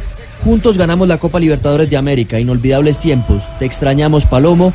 Y publica una foto de los dos en blue jeans, sin camiseta y con moño y guantes blancos. Claro, ellos fueron campeones Copa Libertadores del 89 con Atlético Claro. Nacional, el primer título que, que ganó Colombia. ¿A usted le tocó dirigirlo al Palomo? Sí, yo le arbitré cuando estuvo en el América, que también fue una de las épocas importantes. De ahí, de ahí se fue para Argentina. Y era un jugador que yo no sé cuántas expulsiones debe tener el Palomo, pero debe ser muy pocas. Porque era un jugador bastante decente, un hombre que le pegaban y no protestaba con el rival, no decía absolutamente nada, ni con los árbitros. En ese sentido era espectacular. Nietzsche, ¿cómo un jugador de la talla de Palomo Usuriaga podía tener el control de los espacios reducidos con tanta técnica? Mire, eh, e- era una cosa eh, increíble todo lo que podía hacer Albeiro en un espacio reducido, o sea, siendo una persona de un metro noventa y uno, noventa y dos de estatura y lograba salirse de la marcación, de la marca con una facilidad impresionante. Eh, yo creo que eso eran cosas que solamente las podía hacer él, eh, con toda la técnica y, todo, todo el trabajo, porque todo el trabajo se lo hizo el profesor Edgar Mayarino, el trabajo de la técnica y siempre que eh, tuvo la oportunidad de trabajar con Albeiro, trabajó la parte técnica de Albeiro, la velocidad y la gambeta sobre la, sobre la velocidad y en el espacio reducido. Nietzsche, un abrazo, muchas gracias eh, por acompañarnos en Blog Deportivo para hacerle un homenaje, eh, pegándonos un poco de la gente del periódico El País de Cali, a un grande del fútbol colombiano en el exterior como el Palomo Zuriaga. Muy amable, Nietzsche. Hasta luego, Javier, gracias a usted, hasta luego, un abrazo. Roger se ríe cada que se mencionan las, eh, las eh, genialidades del Palomo Usuriaga, Cambindo, ¿no? Sí, porque trae muy bonitos recuerdos, ¿verdad? Que esos compañeros así uno los extraña. ¿Alguna locura que, que recuerden? no? Reserva del sumario. Entonces era una relocura. Sí, es que Sí, era sí. personaje, total, Javier, personajazo. yo le cuento una, una de esas locuras que reflejan también lo que era el Palomo. Precisamente antes del partido ese de Colombia con Israel, por supuesto el Palomo era uno de los jugadores más asediados por, por los aficionados eh, de esa selección Colombia y todo el mundo le pedía autógrafos. Una vez antes de un entrenamiento, saliendo del hotel Dan, en ese entonces era Hotel Dan, eh, el Palomo cogió su firma, la estampó en un papel y le sacó fotocopia. Y todo el que le pedía eh, el autógrafo le iba repartiendo la Sí, fotocopia sí, de la sí. firma. Oye, Fabio, ¿tú te recuerdas eso? No, jodas. Tú, tú estabas chiquito. Bueno, todavía de chiquito, ¿verdad?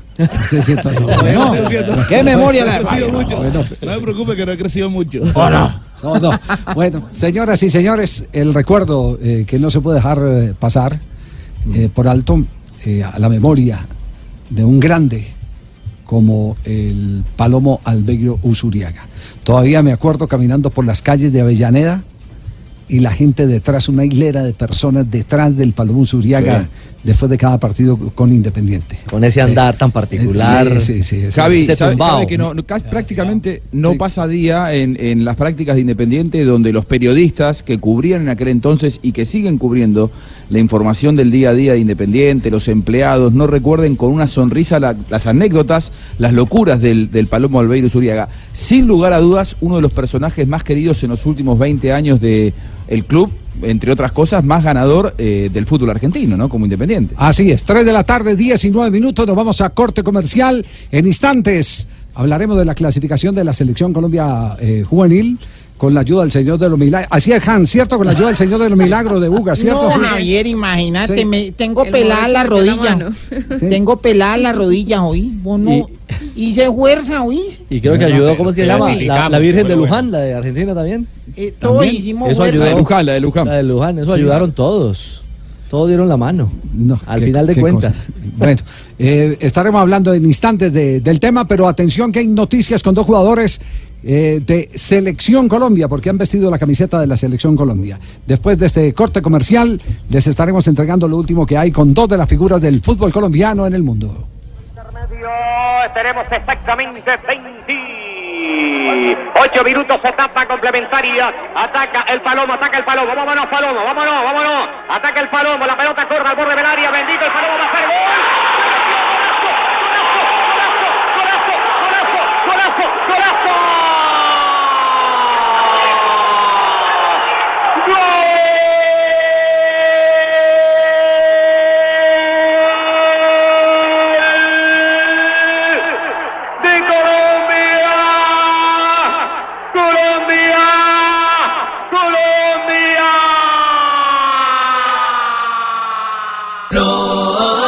Deportivo en Blue. 3 de la tarde, 23 minutos. Avanzamos en Blog Deportivo. Bueno, y avanzamos en torno a la movida de jugadores colombianos eh, y la actualidad. Eh, hay una que está sacudiendo el ambiente en el sur del continente, Juanjo, y tiene que ver con un hombre que llegó a Boca. Digamos que tuvo un gran presente al punto que apenas llegó, logró ser campeón de América y, parecía consolidarse como, como gran figura, pero, pero algo pasó en el camino. ¿Qué es lo que pasa, Juanjo? A ver, Sebastián Villa, Richie, eh, hoy surgió una información y, y como se lo dijo uno de los canales grandes del continente, eh, tomó mucha trascendencia, que a Sebastián Villa le habrían comunicado que para el próximo mercado de pases se busque club. Es decir, que aparentemente con Alfaro no va a tener demasiadas oportunidades porque busca jugadores de otras características. Más allá de que eh, esta información se puede contrastar o no, la realidad es una eh, ha perdido muchísimo terreno desde aquella final en la que fue titular en el Bernabéu el 9 de diciembre a hoy, dos meses después. Eh, Sebastián Villa no solamente que perdió la titularidad, sino que, por ejemplo, ayer en Córdoba quedó inclusive afuera del banco de relevos. Esta- esto marca claramente una tendencia y que eh, por el esquema de juego, con Alfaro no va a tener tantas oportunidades como las tenía con Guillermo. Esta información luego fue eh, desmentida al mediodía por Nicolás Burdizo, Exacto. que dijo que de ninguna manera, le, eh, el manager de Boca, de ninguna manera, dijo él, eh, Sebastián Villa eh, le han dicho que se busque club. Yo creo que habrá que esperar que pasen algunos meses y ver cuánto protagonismo tiene Villa en este plantel de Boca. Por ahora, nada, ha jugado poco. Esquema no parece ser el más adecuado para él. Hay lugar para Bueno, un partido de comunicación Sí, con Juanjo. Buscaglia, entonces Ay, no- nos queda claro que Boca está desmintiendo en este momento el tema de Villa. El que le hayan bajado el pulgar al colombiano. Eh, exacto. Y corrijo, Yo- no campeón, subcampeón de que- América. Quisiera preguntarle a la Champeta Velázquez, la porque la Champeta River. jugó en el fútbol, en el fútbol de, de Argentina. Si, si Lo él- conozco. él hay- sí, conoce, usted Sí, conoce a la Champeta, sí. Claro, eh, una referente eh, estuvo aquí en Claro, Argentina sí, sí. y. Delantero goleador. Sí, sí. Delante- sí. Claro, usted, usted jugó con Gustavo Alfaro, Champeta, en Quilmes, si no estoy mal, ¿cierto?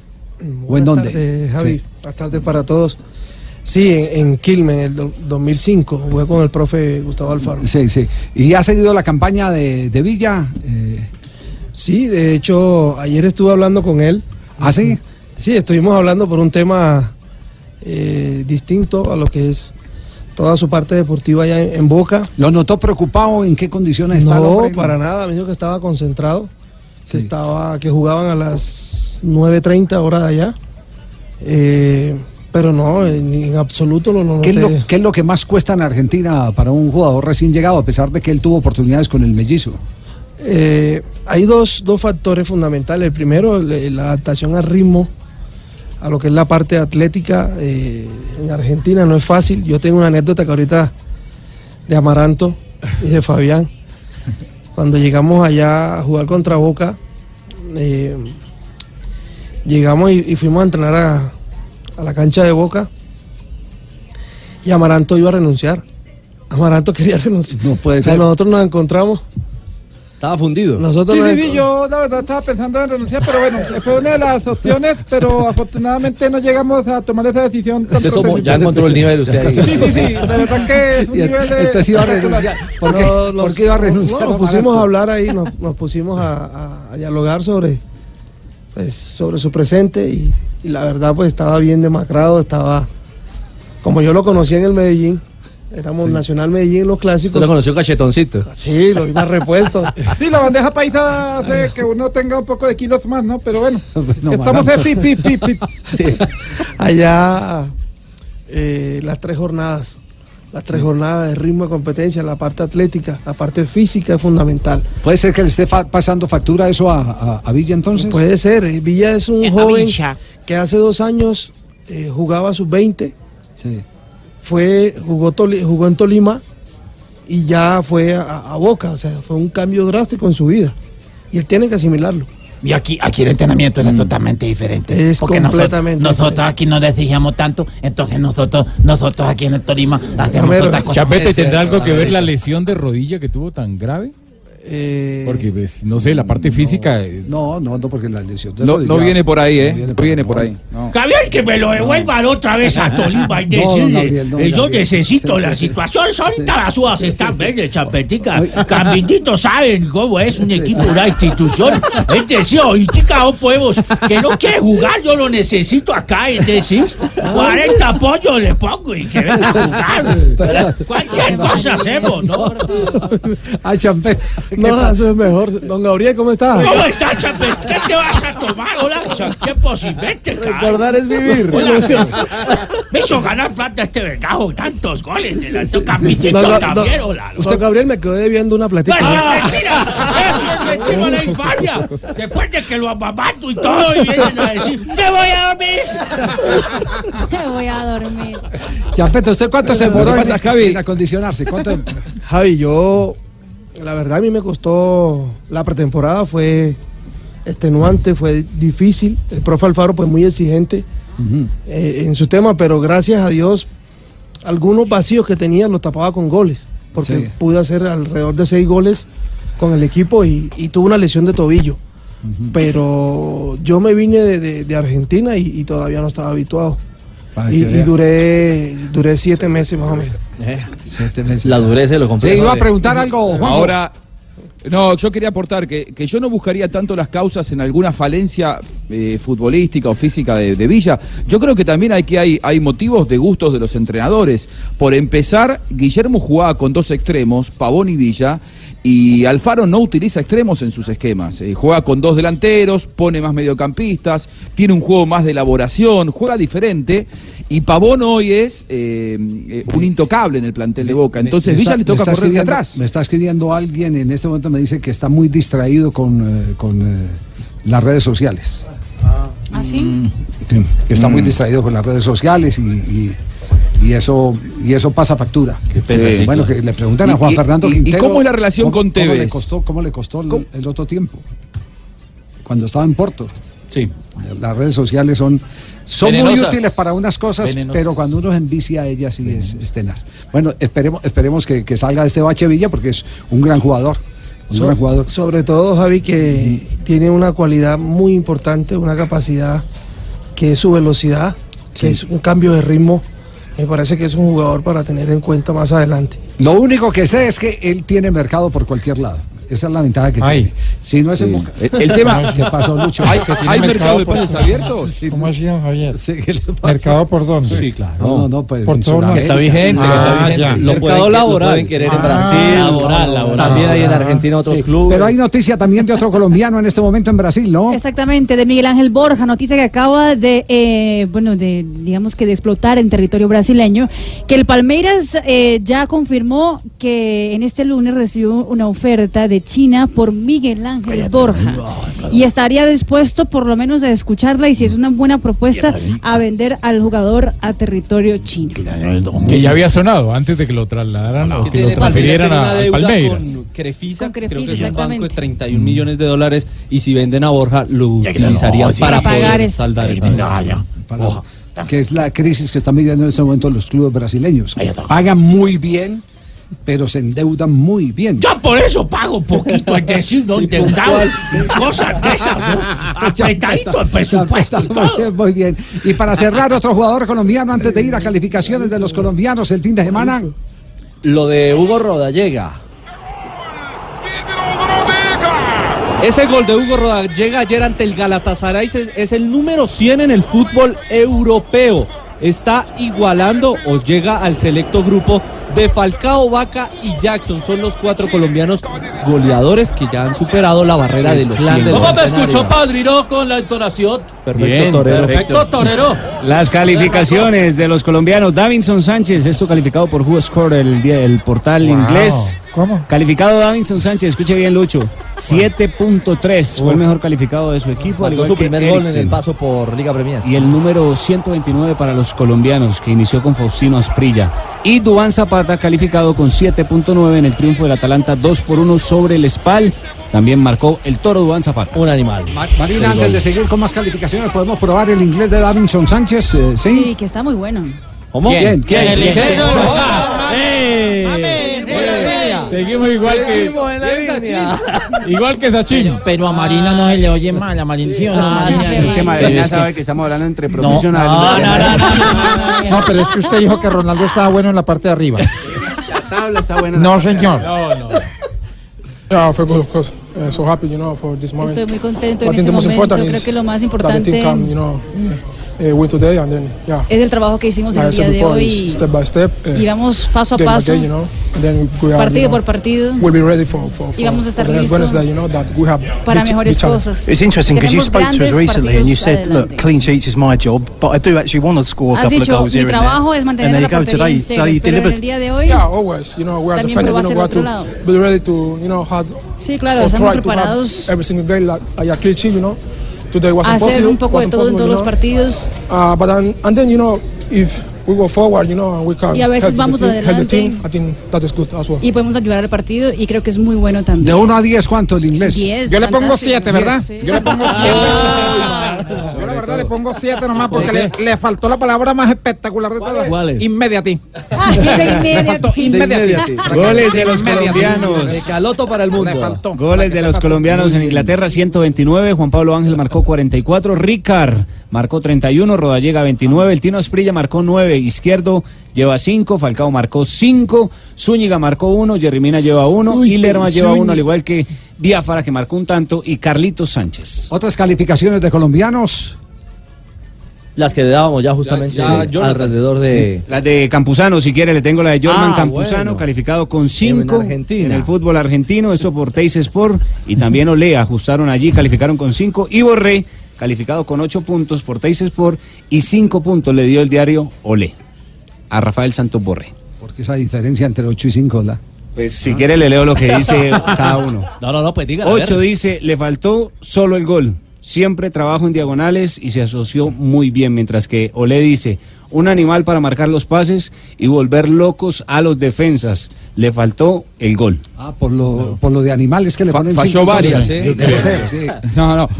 Yo le pongo No, siete a Jonathan. Animal en el, en el- en el sentido de que lo hizo muy bien. Lo No, que pasa es que falló ayer por eso- cuatro mano a manos. ¿eh? Claro, por la diferencia es, es un animal, da- pero cinco. Claro. Exactamente. Pero sí. Yo a Jonathan le pongo 4. Sí. ¿Cómo? Tan poquito. En el informe. Muy bien, 3 de la tarde, 36 minutos. Este es Blog Deportivo.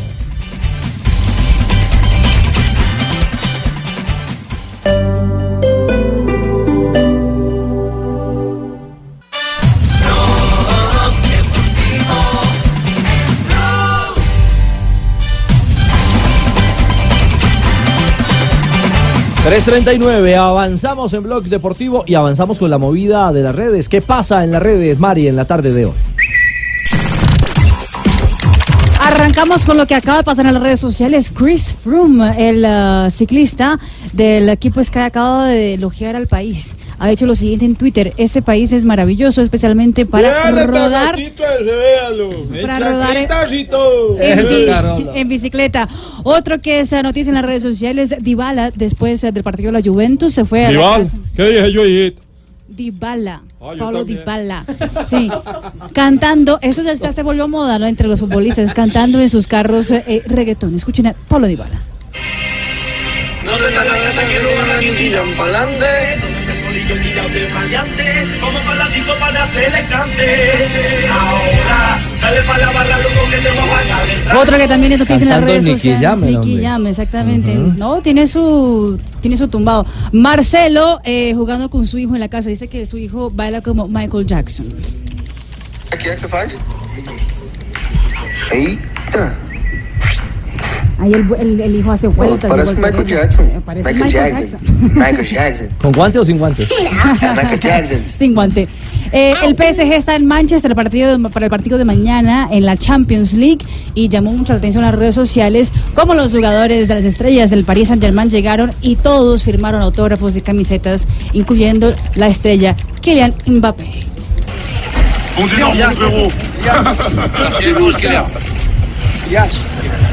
Fotos, autógrafos, de todo lo que pidieran los hinchas en la puerta del hotel. Y otro que es noticia en las redes sociales hoy es Kaká, el exfutbolista brasileño, porque ahora es símbolo de una campaña anti-suicidio en Brasil.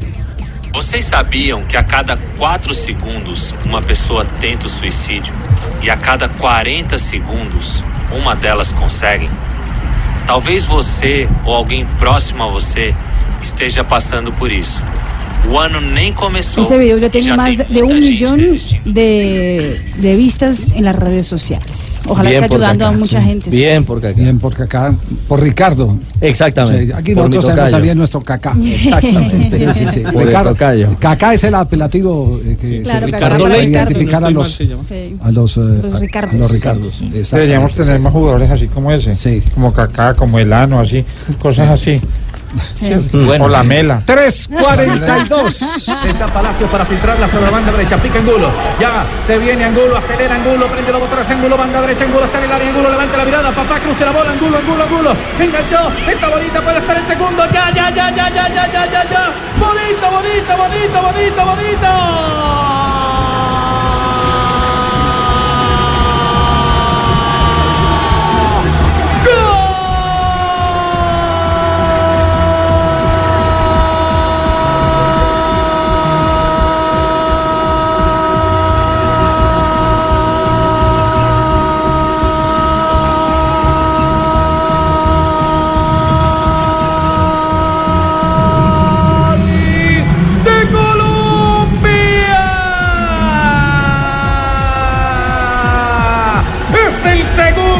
Es tarde cuando la dicha Poquitos goles en el torneo suramericano juvenil, pero muy buena defensa, ¿no?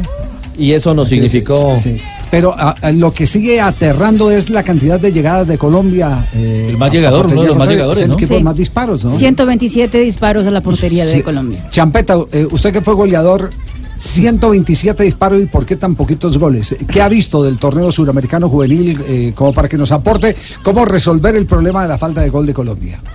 Eh, bueno, Javi, yo estuve ah, mirando algunos juegos y tiene, tiene mucho que ver con dos factores. Primero, el posicionamiento del, de- del- del delantero. Eh, ese posicionamiento te lleva a tener un buen control o, o no. Entonces, eh, cuando llega, ayer veía a Ja- Jader. Jader Valencia. Valencia, Jader Valencia, Jader. Valencia. Él es zurdo, pero en esa jugada quedó por la derecha. Sí. El control de él fue buscando su posición original o su Exacto. perfil, Ajá. Perfil, sí. para la izquierda, pero venía con el apremio del defensor. Entonces, eh, él se metió en un problema, digámoslo así, porque si él controla con la pierna más lejana, que es la derecha, y define con la derecha, no, no iba a tener inconvenientes. Son jóvenes que necesitan más trabajo, que necesitan, sin duda alguna, no de ahora, sino de la base, desde la base, porque yo trabajo en fútbol aficionado y veo, y veo que está haciendo falta ese trabajo de base, eh, del detalle, del movimiento, de Oiga, ¿por qué- percibir por- la- la- por qué- las- por qué los equipos de fútbol, y yo voy a hablar una generalidad, e inclusive a nivel de selecciones, usted mira los cuerpos técnicos, son defensores, arqueros, de todo menos delanteros, menos delanteros. Hoy el fútbol se, el fútbol está de una manera eh, atlética, física. Hoy se corre más de lo que se juega. Hay pocos espacios y seguramente cuando tienes poco espacio y vas a definir la parte técnica y el control total de la situación y de tu cuerpo. Hace tiene una que- gran diferencia. Claro, claro, hace una gran diferencia porque eh, solamente con, con dos toques ya tú puedes definir la acción, puedes definir la jugada. Pero veo eso en, lo- en los, no solamente en ellos, veo en fútbol aficionado en general, eh, veo que falta ese tipo de fundamentación, ese, ese tipo de detalle del control. Lo mismo que nuestro fútbol está cayendo eh, en, en el juego, eh, los jugadores reciben de espalda todo el tiempo, los jugadores no Nadie se orientan, perfila, muy no se pocos se perfilan, perfilan. y eso le da velocidad al juego. Estaba viendo un partido del Manchester eh, City con, contra el Chelsea. Ah, el de ayer, la goleada. La goleada. Y, y veía siempre a los de Manchester, siempre recibiendo de cara al arco, siempre. Eh, perfilados. No de espalda. No de espalda. Entonces, cuando tú recibes de espalda, lo, para la pelota, te giras, aparte que circulamos mucho con la pelota. La pelota no circula, nosotros trasladamos mucho la pelota en el fútbol colombiano, es lo que puedo observar. Segundo, la decisión que tienen los delanteros. El delantero hoy no le gusta rematar al arco. Por lo menos lo que yo veo. Algunos delan- no les gusta rematar al arco. le- porque no asumen compromisos, porque No. les da miedo que los chicos- riesgos. Yo saqué- yo o que regañe el compañero. Miedo, mi- miedo escénico. Miedo escénico. Yo saqué la pelota de- de- eh, del estadio Morillo Toro. Yo la saqué del estadio. Re- sí, la rematé y salió la pelota. Pero cuando la agarraba bien eran golazos. Hay que asumir ese compromiso. Los jugadores no rematan, Javier. Yo a, a Tolosa le quedó la pelota debajo del arco, pero él estaba por fuera. En ese momento da premio, cuando vio que viene el defensor, pues lo que hizo fue salir del problema. Como, como lo podría hacer cualquiera en ese, en ese instante, que tiene un apremio encima, una angustia. Pero Colombia yo sí veo que, que le falta un poquito más de decisión a los, a los puntas, a Sí, los yo- delanteros. Yo, tengo, aparte de eso, tengo otra otra eh, eh, recomendación por hacer, por- porque aquí lo único que valen son las recomendaciones. Uno no puede Para hacer nada corregir más. todo es válido, claro. Ay, ¿Me puede dar una recomendación que yo necesito para pedir para un trabajo? No, no, este es otro tipo de recomendación. Es para un préstamo. Que por favor le pongan lupa a la eh, selección eh, de los futbolistas que eh, están eh, habilitados para ser parte de, de un combinado nacional. O sea, seleccionar lo bien. lo digo desde el corazón.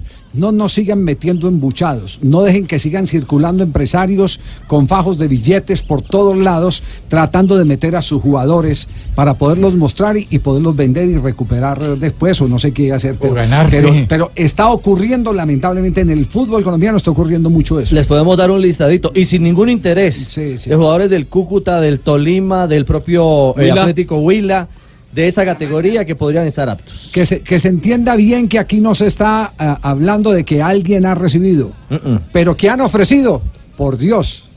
Hay una gran cantidad que han ofrecido. Pero sabe una cosa, Eh, hay por lo menos una esperanza. ¿Cuál? Y el técnico Ay, Reyes presénteme lo ha la- planteado. presénteme la mamacita no, rica. No, esa- No, de esa no, no, esperanza no, no, no, hablamos. ay, hablamos de la no, esperanza de renovar ay, esta selección sub-20. Toda seguridad van a haber cambios porque pueden pasar muchas cosas de aquí a, dar la lista definitiva. Es muy importante que la mayoría de estos jugadores puedan tener participación en sus clubes porque es un roce importantísimo para ellos y seguimos con la ilusión de que jugadores que se encuentran en el fútbol internacional nos puedan acompañar en este mundial.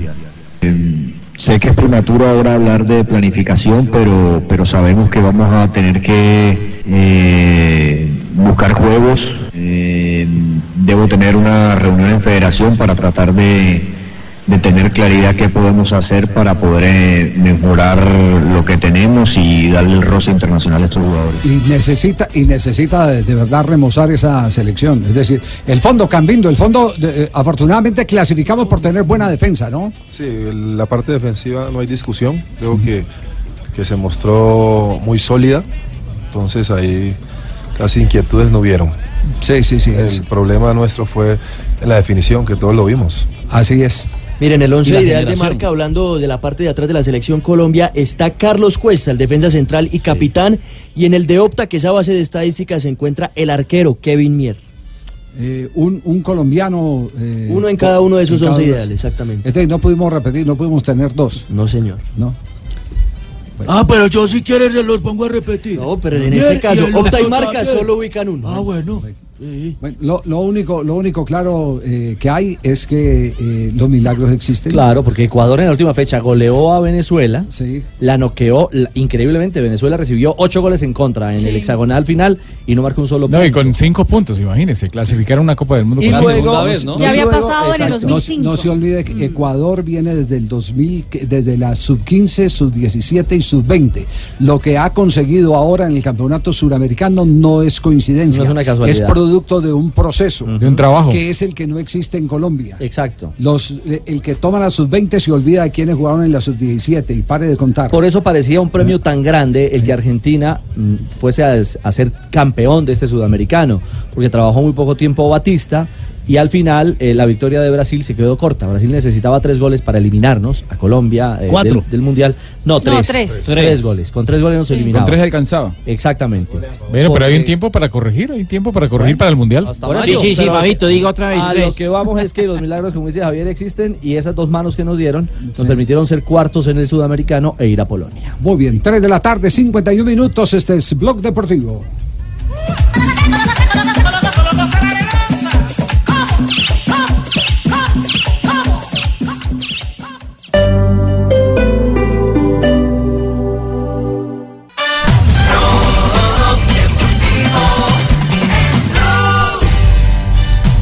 Tres de la tarde, 52 minutos. Seguimos en Blog Deportivo. Santa Fe no tiene técnico.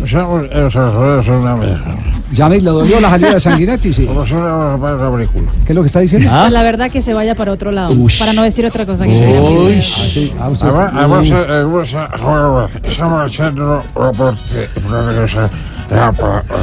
eh, ya, un poco huevones. Uy. Eso sí. Esto lo entendí. ¿Se refiere a que a los jugadores o a los directivos? A los dos. A los dos, sí, a los dos. Bueno, llega, eh, sale el primer técnico en la cuarta fecha. El eh, semestre pasado habíamos terminado en la tercera. Se fue Flavio Torres del Pasto, ahora cuarto Guillermo Sanguinetti, dos puntos, eh, tres partidos en el Campín, dos derrotas, un empate. Y se mm, eh, nombró a Gerardo Bedoya encargado junto a uno de los asistentes que hoy tiene el eh, profe Reyes en, eh, en Chile. 20. Grigori Méndez va a llegar a ayudar a Gerardo Bedoya y se maneja una posibilidad seria que es Wilson Gutiérrez, pero algunos dirigentes quieren que se quede Gerardo Llamaron Bedoya a en Hernán propiedad. Torres y les dijo que no. Se quedan a la Lo que está en que Costa que Rica. Hernán está recién desempacado. Claro, porque estuvo en Melgar de Arequipa. No, firmó el 30 Uy, con. Alajuelense, el 30 de enero. 30 de enero está recién desempacado. No, no, quedaría muy mal. Y yo sé que firmar. ofrecieron a un técnico argentino, ¿eh? ¿A quién? ¿A Esta Gustavo tarde. Costas? Eh, No, el nombre que yo tengo es otro. eh, puede ser que lo hayan ofrecido a Costa. El, el dato que yo tengo es el de Martín Cardetti. Ah, Martín Cardetti. Estuvo en Costa Rica, si no estoy mal, hace poquito. Estuvo en Costa Rica, dirigió en el ascenso en la Argentina y fue ofrecido a. Santa Fe en las últimas Entonces seguimos a la expectativa que va a pasar con Independiente Santa Fe. Me dicen que la situación económica está crítica al interior del club, así que no se van a poder dar el lujo de contratar un eh, super técnico y van a tener que trabajar con, con- con lo que quede. Van a terminar con Bedoya. Por eso. Bedoya tiene fuerza. Porque miren, miren la camiseta de Independiente Santa Fe es de- en el fútbol colombiano una de las camisetas con menos patrocinio. A mí ya me ofrecieron que limpia. fuera el, nutricionista del equipo. Con menos patrocinio. Y atención, eh, J, J, ¿dónde está en este momento? J? Aquí estoy, Aquí estoy. No, aquí estoy Ah, yo. ya terminó No, la eh, rueda de prensa porque ahora nos habló debajo de la mesa. Sí, estamos y, y aquí Sí, Javier, sí, en- sí, sí, sí. En este momento me encuentro eh, Jotica, Jotica, de- usted está allá, yo estoy acá en Río Negro, Sí, sí, sí. en el hotel de concentración. en Pero Río Negro es mi casa. concentrados. ¿Por qué Yo está usurpando no mis terrenos, papito? Porque no viniste, Arley, pero yo te hice el trabajo. Ahora que estaba de permiso, voces, muchas todo. gracias, muy amable. Bueno, Mire, ¿Cómo, rápidamente, cómo ha caído? noticia- per- per- permítame un instantico. Primero, ¿cómo ha caído esta declaración de autor? Y usted, usted la califica. Muchacho, o resultado para mim é nada, é zero. A mim não- me enoja um falar somente de resultado. Eu não vivo de resultado. ok? Eu vivo de atitude dos jogadores, de ordem do equipo. Isto é que garantiza o futuro. Desafortunadamente, acá em Sudamérica, isto passa sempre no mesmo. Ou seja, só falam de resultado. Quizá pela pouca capacidade de análise a nível de ordem tática, de sequência tática. Né? Então, é muito simplista a análise. Ha jogado bem ou mal, ganado ou não ganado. Isso para mim, como treinador, é nada. Respeito a opinião que tenha, pero para mim é muito raso. Mira, eu estou satisfeito com o equipo. E uno não é vitorioso porque ganha partidos. Uno é vitorioso pela atitude que mete nos partidos. Isto que garantiza o futuro. E eu creio que o Atlético Nacional deve estar tranquilo, tranquilito, no que toca o futuro, porque tem jogadores com, com muito potencial que seguramente vão crescer muitíssimo com, com os partidos que vão jogar. Ajá. ¿Cómo cae esa declaración de Autori? Pues eh, eh, si me lo pregunta a mí Javier, yo soy de la misma línea. Yo Sí. creo que el, el juego es, eh, no es tan simple como un resultado eh, y creo que Autori eh, tiene autoridad para decirlo por lo que ha mostrado como técnico Sí, y el yo- proyecto que tiene con Nacional es jugar bien. Yo lo y que- los hinchas, yo lo que los creo, hinchas yo- lo yo lo que entienden. creo es que ha invertido, ha invertido eh, eh, las emociones a Autori. Me parece que la pregunta eh, puede ser simplista y a veces eh, simplemente se analiza el resultado y no el funcionamiento de los equipos. Eso y, pasa. Ese es, un- y ese es un déficit que queda en nosotros los críticos, que a veces nos apegamos más a, a si se ganó, se perdió, pero no miramos si el equipo funcionó bien o no funcionó bien. En eso tiene, pa- pa- a mi juicio, eh, Autori. Lo que pasa es que blasfema al decir que no le interesan los resultados, porque jugando bien va a llegar a conseguir los resultados y finalmente los resultados son los que sostienen a los No, y, técnicos. y puede jugar bonito, pero si no consigue los resultados lo van a echar. Exacto. Pero- entonces- pero- pero jugando, jugando regular, porque ha estado jugando regular, ha conseguido resultados. Y lo que él pretende es jugar bien para que esos resultados tengan una buena justificación. por eso le digo, tuvo un cortocircuito. eh, Para mí tuvo un cortocircuito. Se dejó llevar por la emoción, Se eh. dejó llevar, sí, eh, por, por la piedra que le sacó de pronto a alguien en, en la pregunta. es, sí, que, que jugó muy mal Nacional. Porque es que en esto también hay que hay, hay atenuantes, ¿no? ¿Qué nacional es el que estamos juzgando ahora? El nacional, Bueno, fue un Nacional de- deshojado que, que estamos eh, viendo en los eh, en los eh, últimos eh, eh, en las últimas fechas, en los Este no, últimos es- no- meses. no es el Ferrari que tenía. No, es el, no, es el equipo Reinaldo. Lo, que, lo pasa es que uno, uno ayer vi- vio un Atlético Nacional con muchos suplentes, pero no hay mucha diferencia entre la titular y la, la suplencia realmente. porque el equipo el equipo está muy parejito aparte de los de, de- de- de- de- de Barcos que es el, el gran refuerzo extranjero lo- los demás son nacionales mm, con dos o tres de experiencia el resto son muy juveniles Muy bien, entonces eh, eh, eh, quedamos para hacerle seguimiento a Autori, eh, si de pronto vuelve y ordena las, las ideas y, y no se deja sacar la piedra como, como se la sacaron. 358.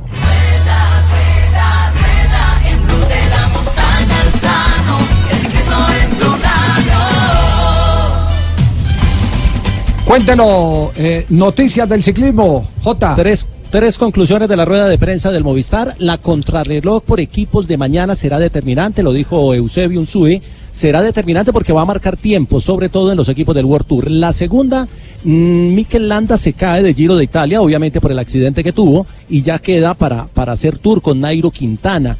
La tercera, le preguntaron a Nairo por su estado de forma, teniendo en cuenta que el año pasado ocupó el segundo lugar, y escuchen la respuesta para que saquen conclusiones.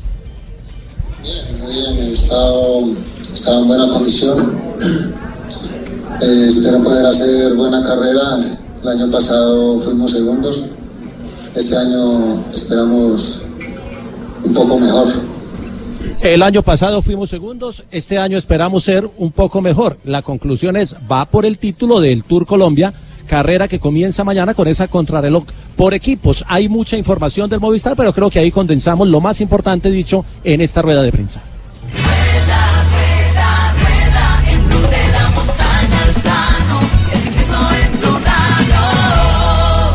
Respuesta a la pregunta de reglamento, Rafael Sanabria, para ir cerrando Blog Deportivo.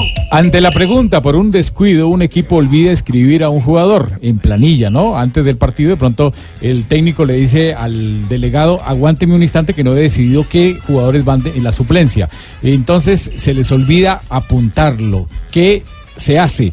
Pierden el juego, no pasa nada, se repite el partido, solo multan al equipo. No sé cuántas eh, respuestas Creo hay. que es A. 77% va con Marina. Pierden el juego. Pierden la los puntos. la A. La respuesta es correcta, pierden el juego. El equipo que así tenga su jugador La que esté registrado, es A, simplemente si no lo escriben en planilla, es como si no existiera, pierden el juego. Muy bien. Esta es la respuesta que nos dieron. Rafa, pero tiene que ver si juega o no juega o no importa. No importa. Así haya estado en el banco todo el tiempo. O sea, no, porque si, No, si- si la está en el banco y, no, y ¿no? no le escriben, también. Ah, ok. Muy bien, llega Marina Granciera, noticias curiosas. Estamos rematando este primer día de Blog Deportivo, abriendo la semana. Shaquille O'Neal contó una historia muy divertida a una, a una entrevista que tuvo en la ciudad de, Los Ángeles. Dijo que una vez fue detenido por la policía de Inglaterra. Eh, dijo que estaba con un amigo al frente del Palacio de Buckingham, donde Sí. están los guardias famosos. esos. En la casa de la reina. Isabel. Eh, y que el amigo le apostó 50 mil dólares a que le hacía mover a los guardias, que no se mueven para No, nada. para nada, sí. Exactamente, que fue Que no allá. se pueden tocar, Y no se pueden tocar, exactamente. Fue y le asustó, le hizo caritas y Ajá. caretas y no sé qué vaina. Y que nada de los guardias moverse. Y que de la nada hacerle una carita y de, de la nada lo tocó. Y lo Mm. desplazó un poquito y de la nada llegó un montón de guardias con ya fusiles y con metralletas y lo pusieron en, en un, en un cuartico, en un calabozo. Y que él para salir de allá, porque cuando yo que la cosa estaba complicadísima para poder explicar, él decía, mira, yo soy, para que ustedes pongan en contexto, yo soy el David Beckham negro de Estados Unidos. y, y que finalmente lo dejaron salir del, del calabozo. Una historia divertida de eh, Shaquille O'Neal. Diego Simeone y su mujer Carla Pereira eh, fueron padres en el día de hoy. Nació la pequeña Valentina en la ciudad de Madrid, la segunda hija de la pareja y el quinto hijo del entrenador del Atlético de Madrid. Le rinde. Uno Y- es goleador, ¿no? Y, y en el, claro, Giovanni, Giovanni, exactamente. en la Fiore. Y en la Real Madrid eh, confesó que Benicio Junior tenía muchas ayudas para poder llegar a los entrenamientos. Eh, como tenía 18 años recién llegado a Madrid, dice, no tengo pase de conducir Mm. ni pienso en sacarlo, pues eh, hay un sistema de rodicio de jugadores que lo ayudan a llevar al entrenamiento y a Uy, llevarlo para la casa. De rotación, sí. Exactamente, de rotación. Benzema, Sergio Ramos, Marcelo, Casemiro y Modric son los colegas que llevan a Benicio Junior al entrenamiento. Las nanas de, de Vinicius. Casi nadie. Buenos compañeros. Muy bien. Negrita, gracias Mari. Ay, muchas gracias por la oportunidad que me dan hoy. No había hablado en todo el programa. Bueno, pero los últimos serán los primeros. Sí. Mm, Calladita, así como Marcel Marceau. me parece muy bien. En 1900, sí, Marcel Marceau. En 1957, Que si en nos un día. explicar quién es más hermoso. Es un gran mimo. un Histórico, mimo el de mejor mimo de la historia. Habla más un mozo entre un closet. Ah, bueno, bueno. Ay, bueno, en 1957 la FIFA aprueba los cambios de jugadores que seleccionen durante los partidos.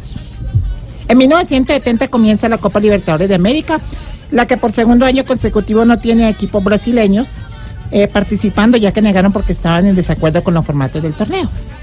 En 1972 nació en Liverpool, Inglaterra, Steve Charles McNaman. McManaman. McManaman. Karate Kid. Hay un disco que dice. McNaman, piti, piti, piti. No, no, no, no, no, ese no es el nombre. El disco de Manamana. El jugador de fútbol famoso en el fútbol inglés. En los 90 y los primeros años del 2000 jugó como centrocampista en el Liverpool, Real Madrid, Manchester City y se retiró en el año 2005. En 1983 nació en Países Bajos ah no, perdón, Rafael Ferdinand van der Vaart. En Holanda. Sí, futbolista holandés Van de madre española, inició su carrera en el Ajax, Gran Jabón. Eh, pasó un paso, no, no, el Ajax es un equipo de Amsterdam. Ajax. El equipo Ay, más importante de Holanda, Ya pensé que era el, el jabón ese para lavar los, no. los lavaplatos. y como y un día como hoy está cumpliendo años el Pecoso Castro. Sí, 70. 69 y medio. 70, Le faltó una y llegó, 69 y 10 meses. llegó Jorgito, tan bello. Y en un día como hoy, don Sí, Ricardo, a ver. suena el teléfono. Sí. Hola. Hola, linda, ¿tienes novio? Sí, lo amo mucho. ¿Quién eres? Soy tu hermano y le voy a decir a papá.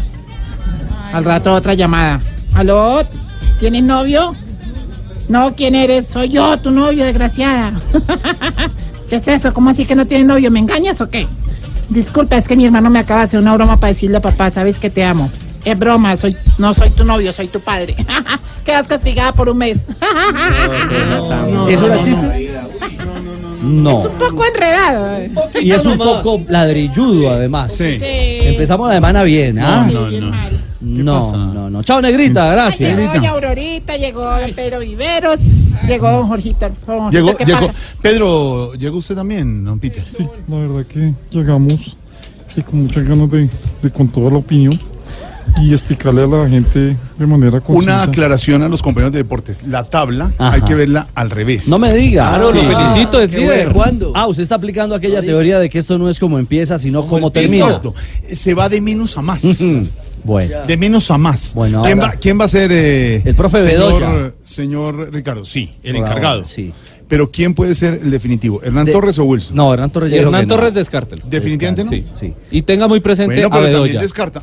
A Bedoya Dejarlo. Pueden muy dejar presente. Bueno, y Wilson Gutiérrez, como usted dice. ¿Y les gusta a Bedoya como técnico de Santa Fe? Pues, Pues que tenga su primera palomita oficial, no es malo. en un equipo que conoce. Claro que es que Santa Fe es. eh, Papa caliente papa para cualquiera. caliente. Y con la nómina que hoy tiene, sí que es una repapa caliente. Eso sí. ¿Qué? Si quieres hacemos un especial en Voz Populi No, con eso Fe ya. y- Digo, para nuestros amigos hinchas de millones que me han escrito tanto, están viendo mal la tabla, es al revés. Ya. Es al contrario. Ellos son penúltimos, Santa Fe es primero. ¿no? Exactamente. Ah. Pero no tuvieron ya dos horas para hablar de A fútbol. ver, señora. Cierto, Aurorita, ¿cómo le va? Eh, pues bien, don Ricardo, me alegra mucho Qué saludarlo. bueno, rico verla. Grebe, vos que te las sabes todas. Sabes de todo, de deporte, de todo.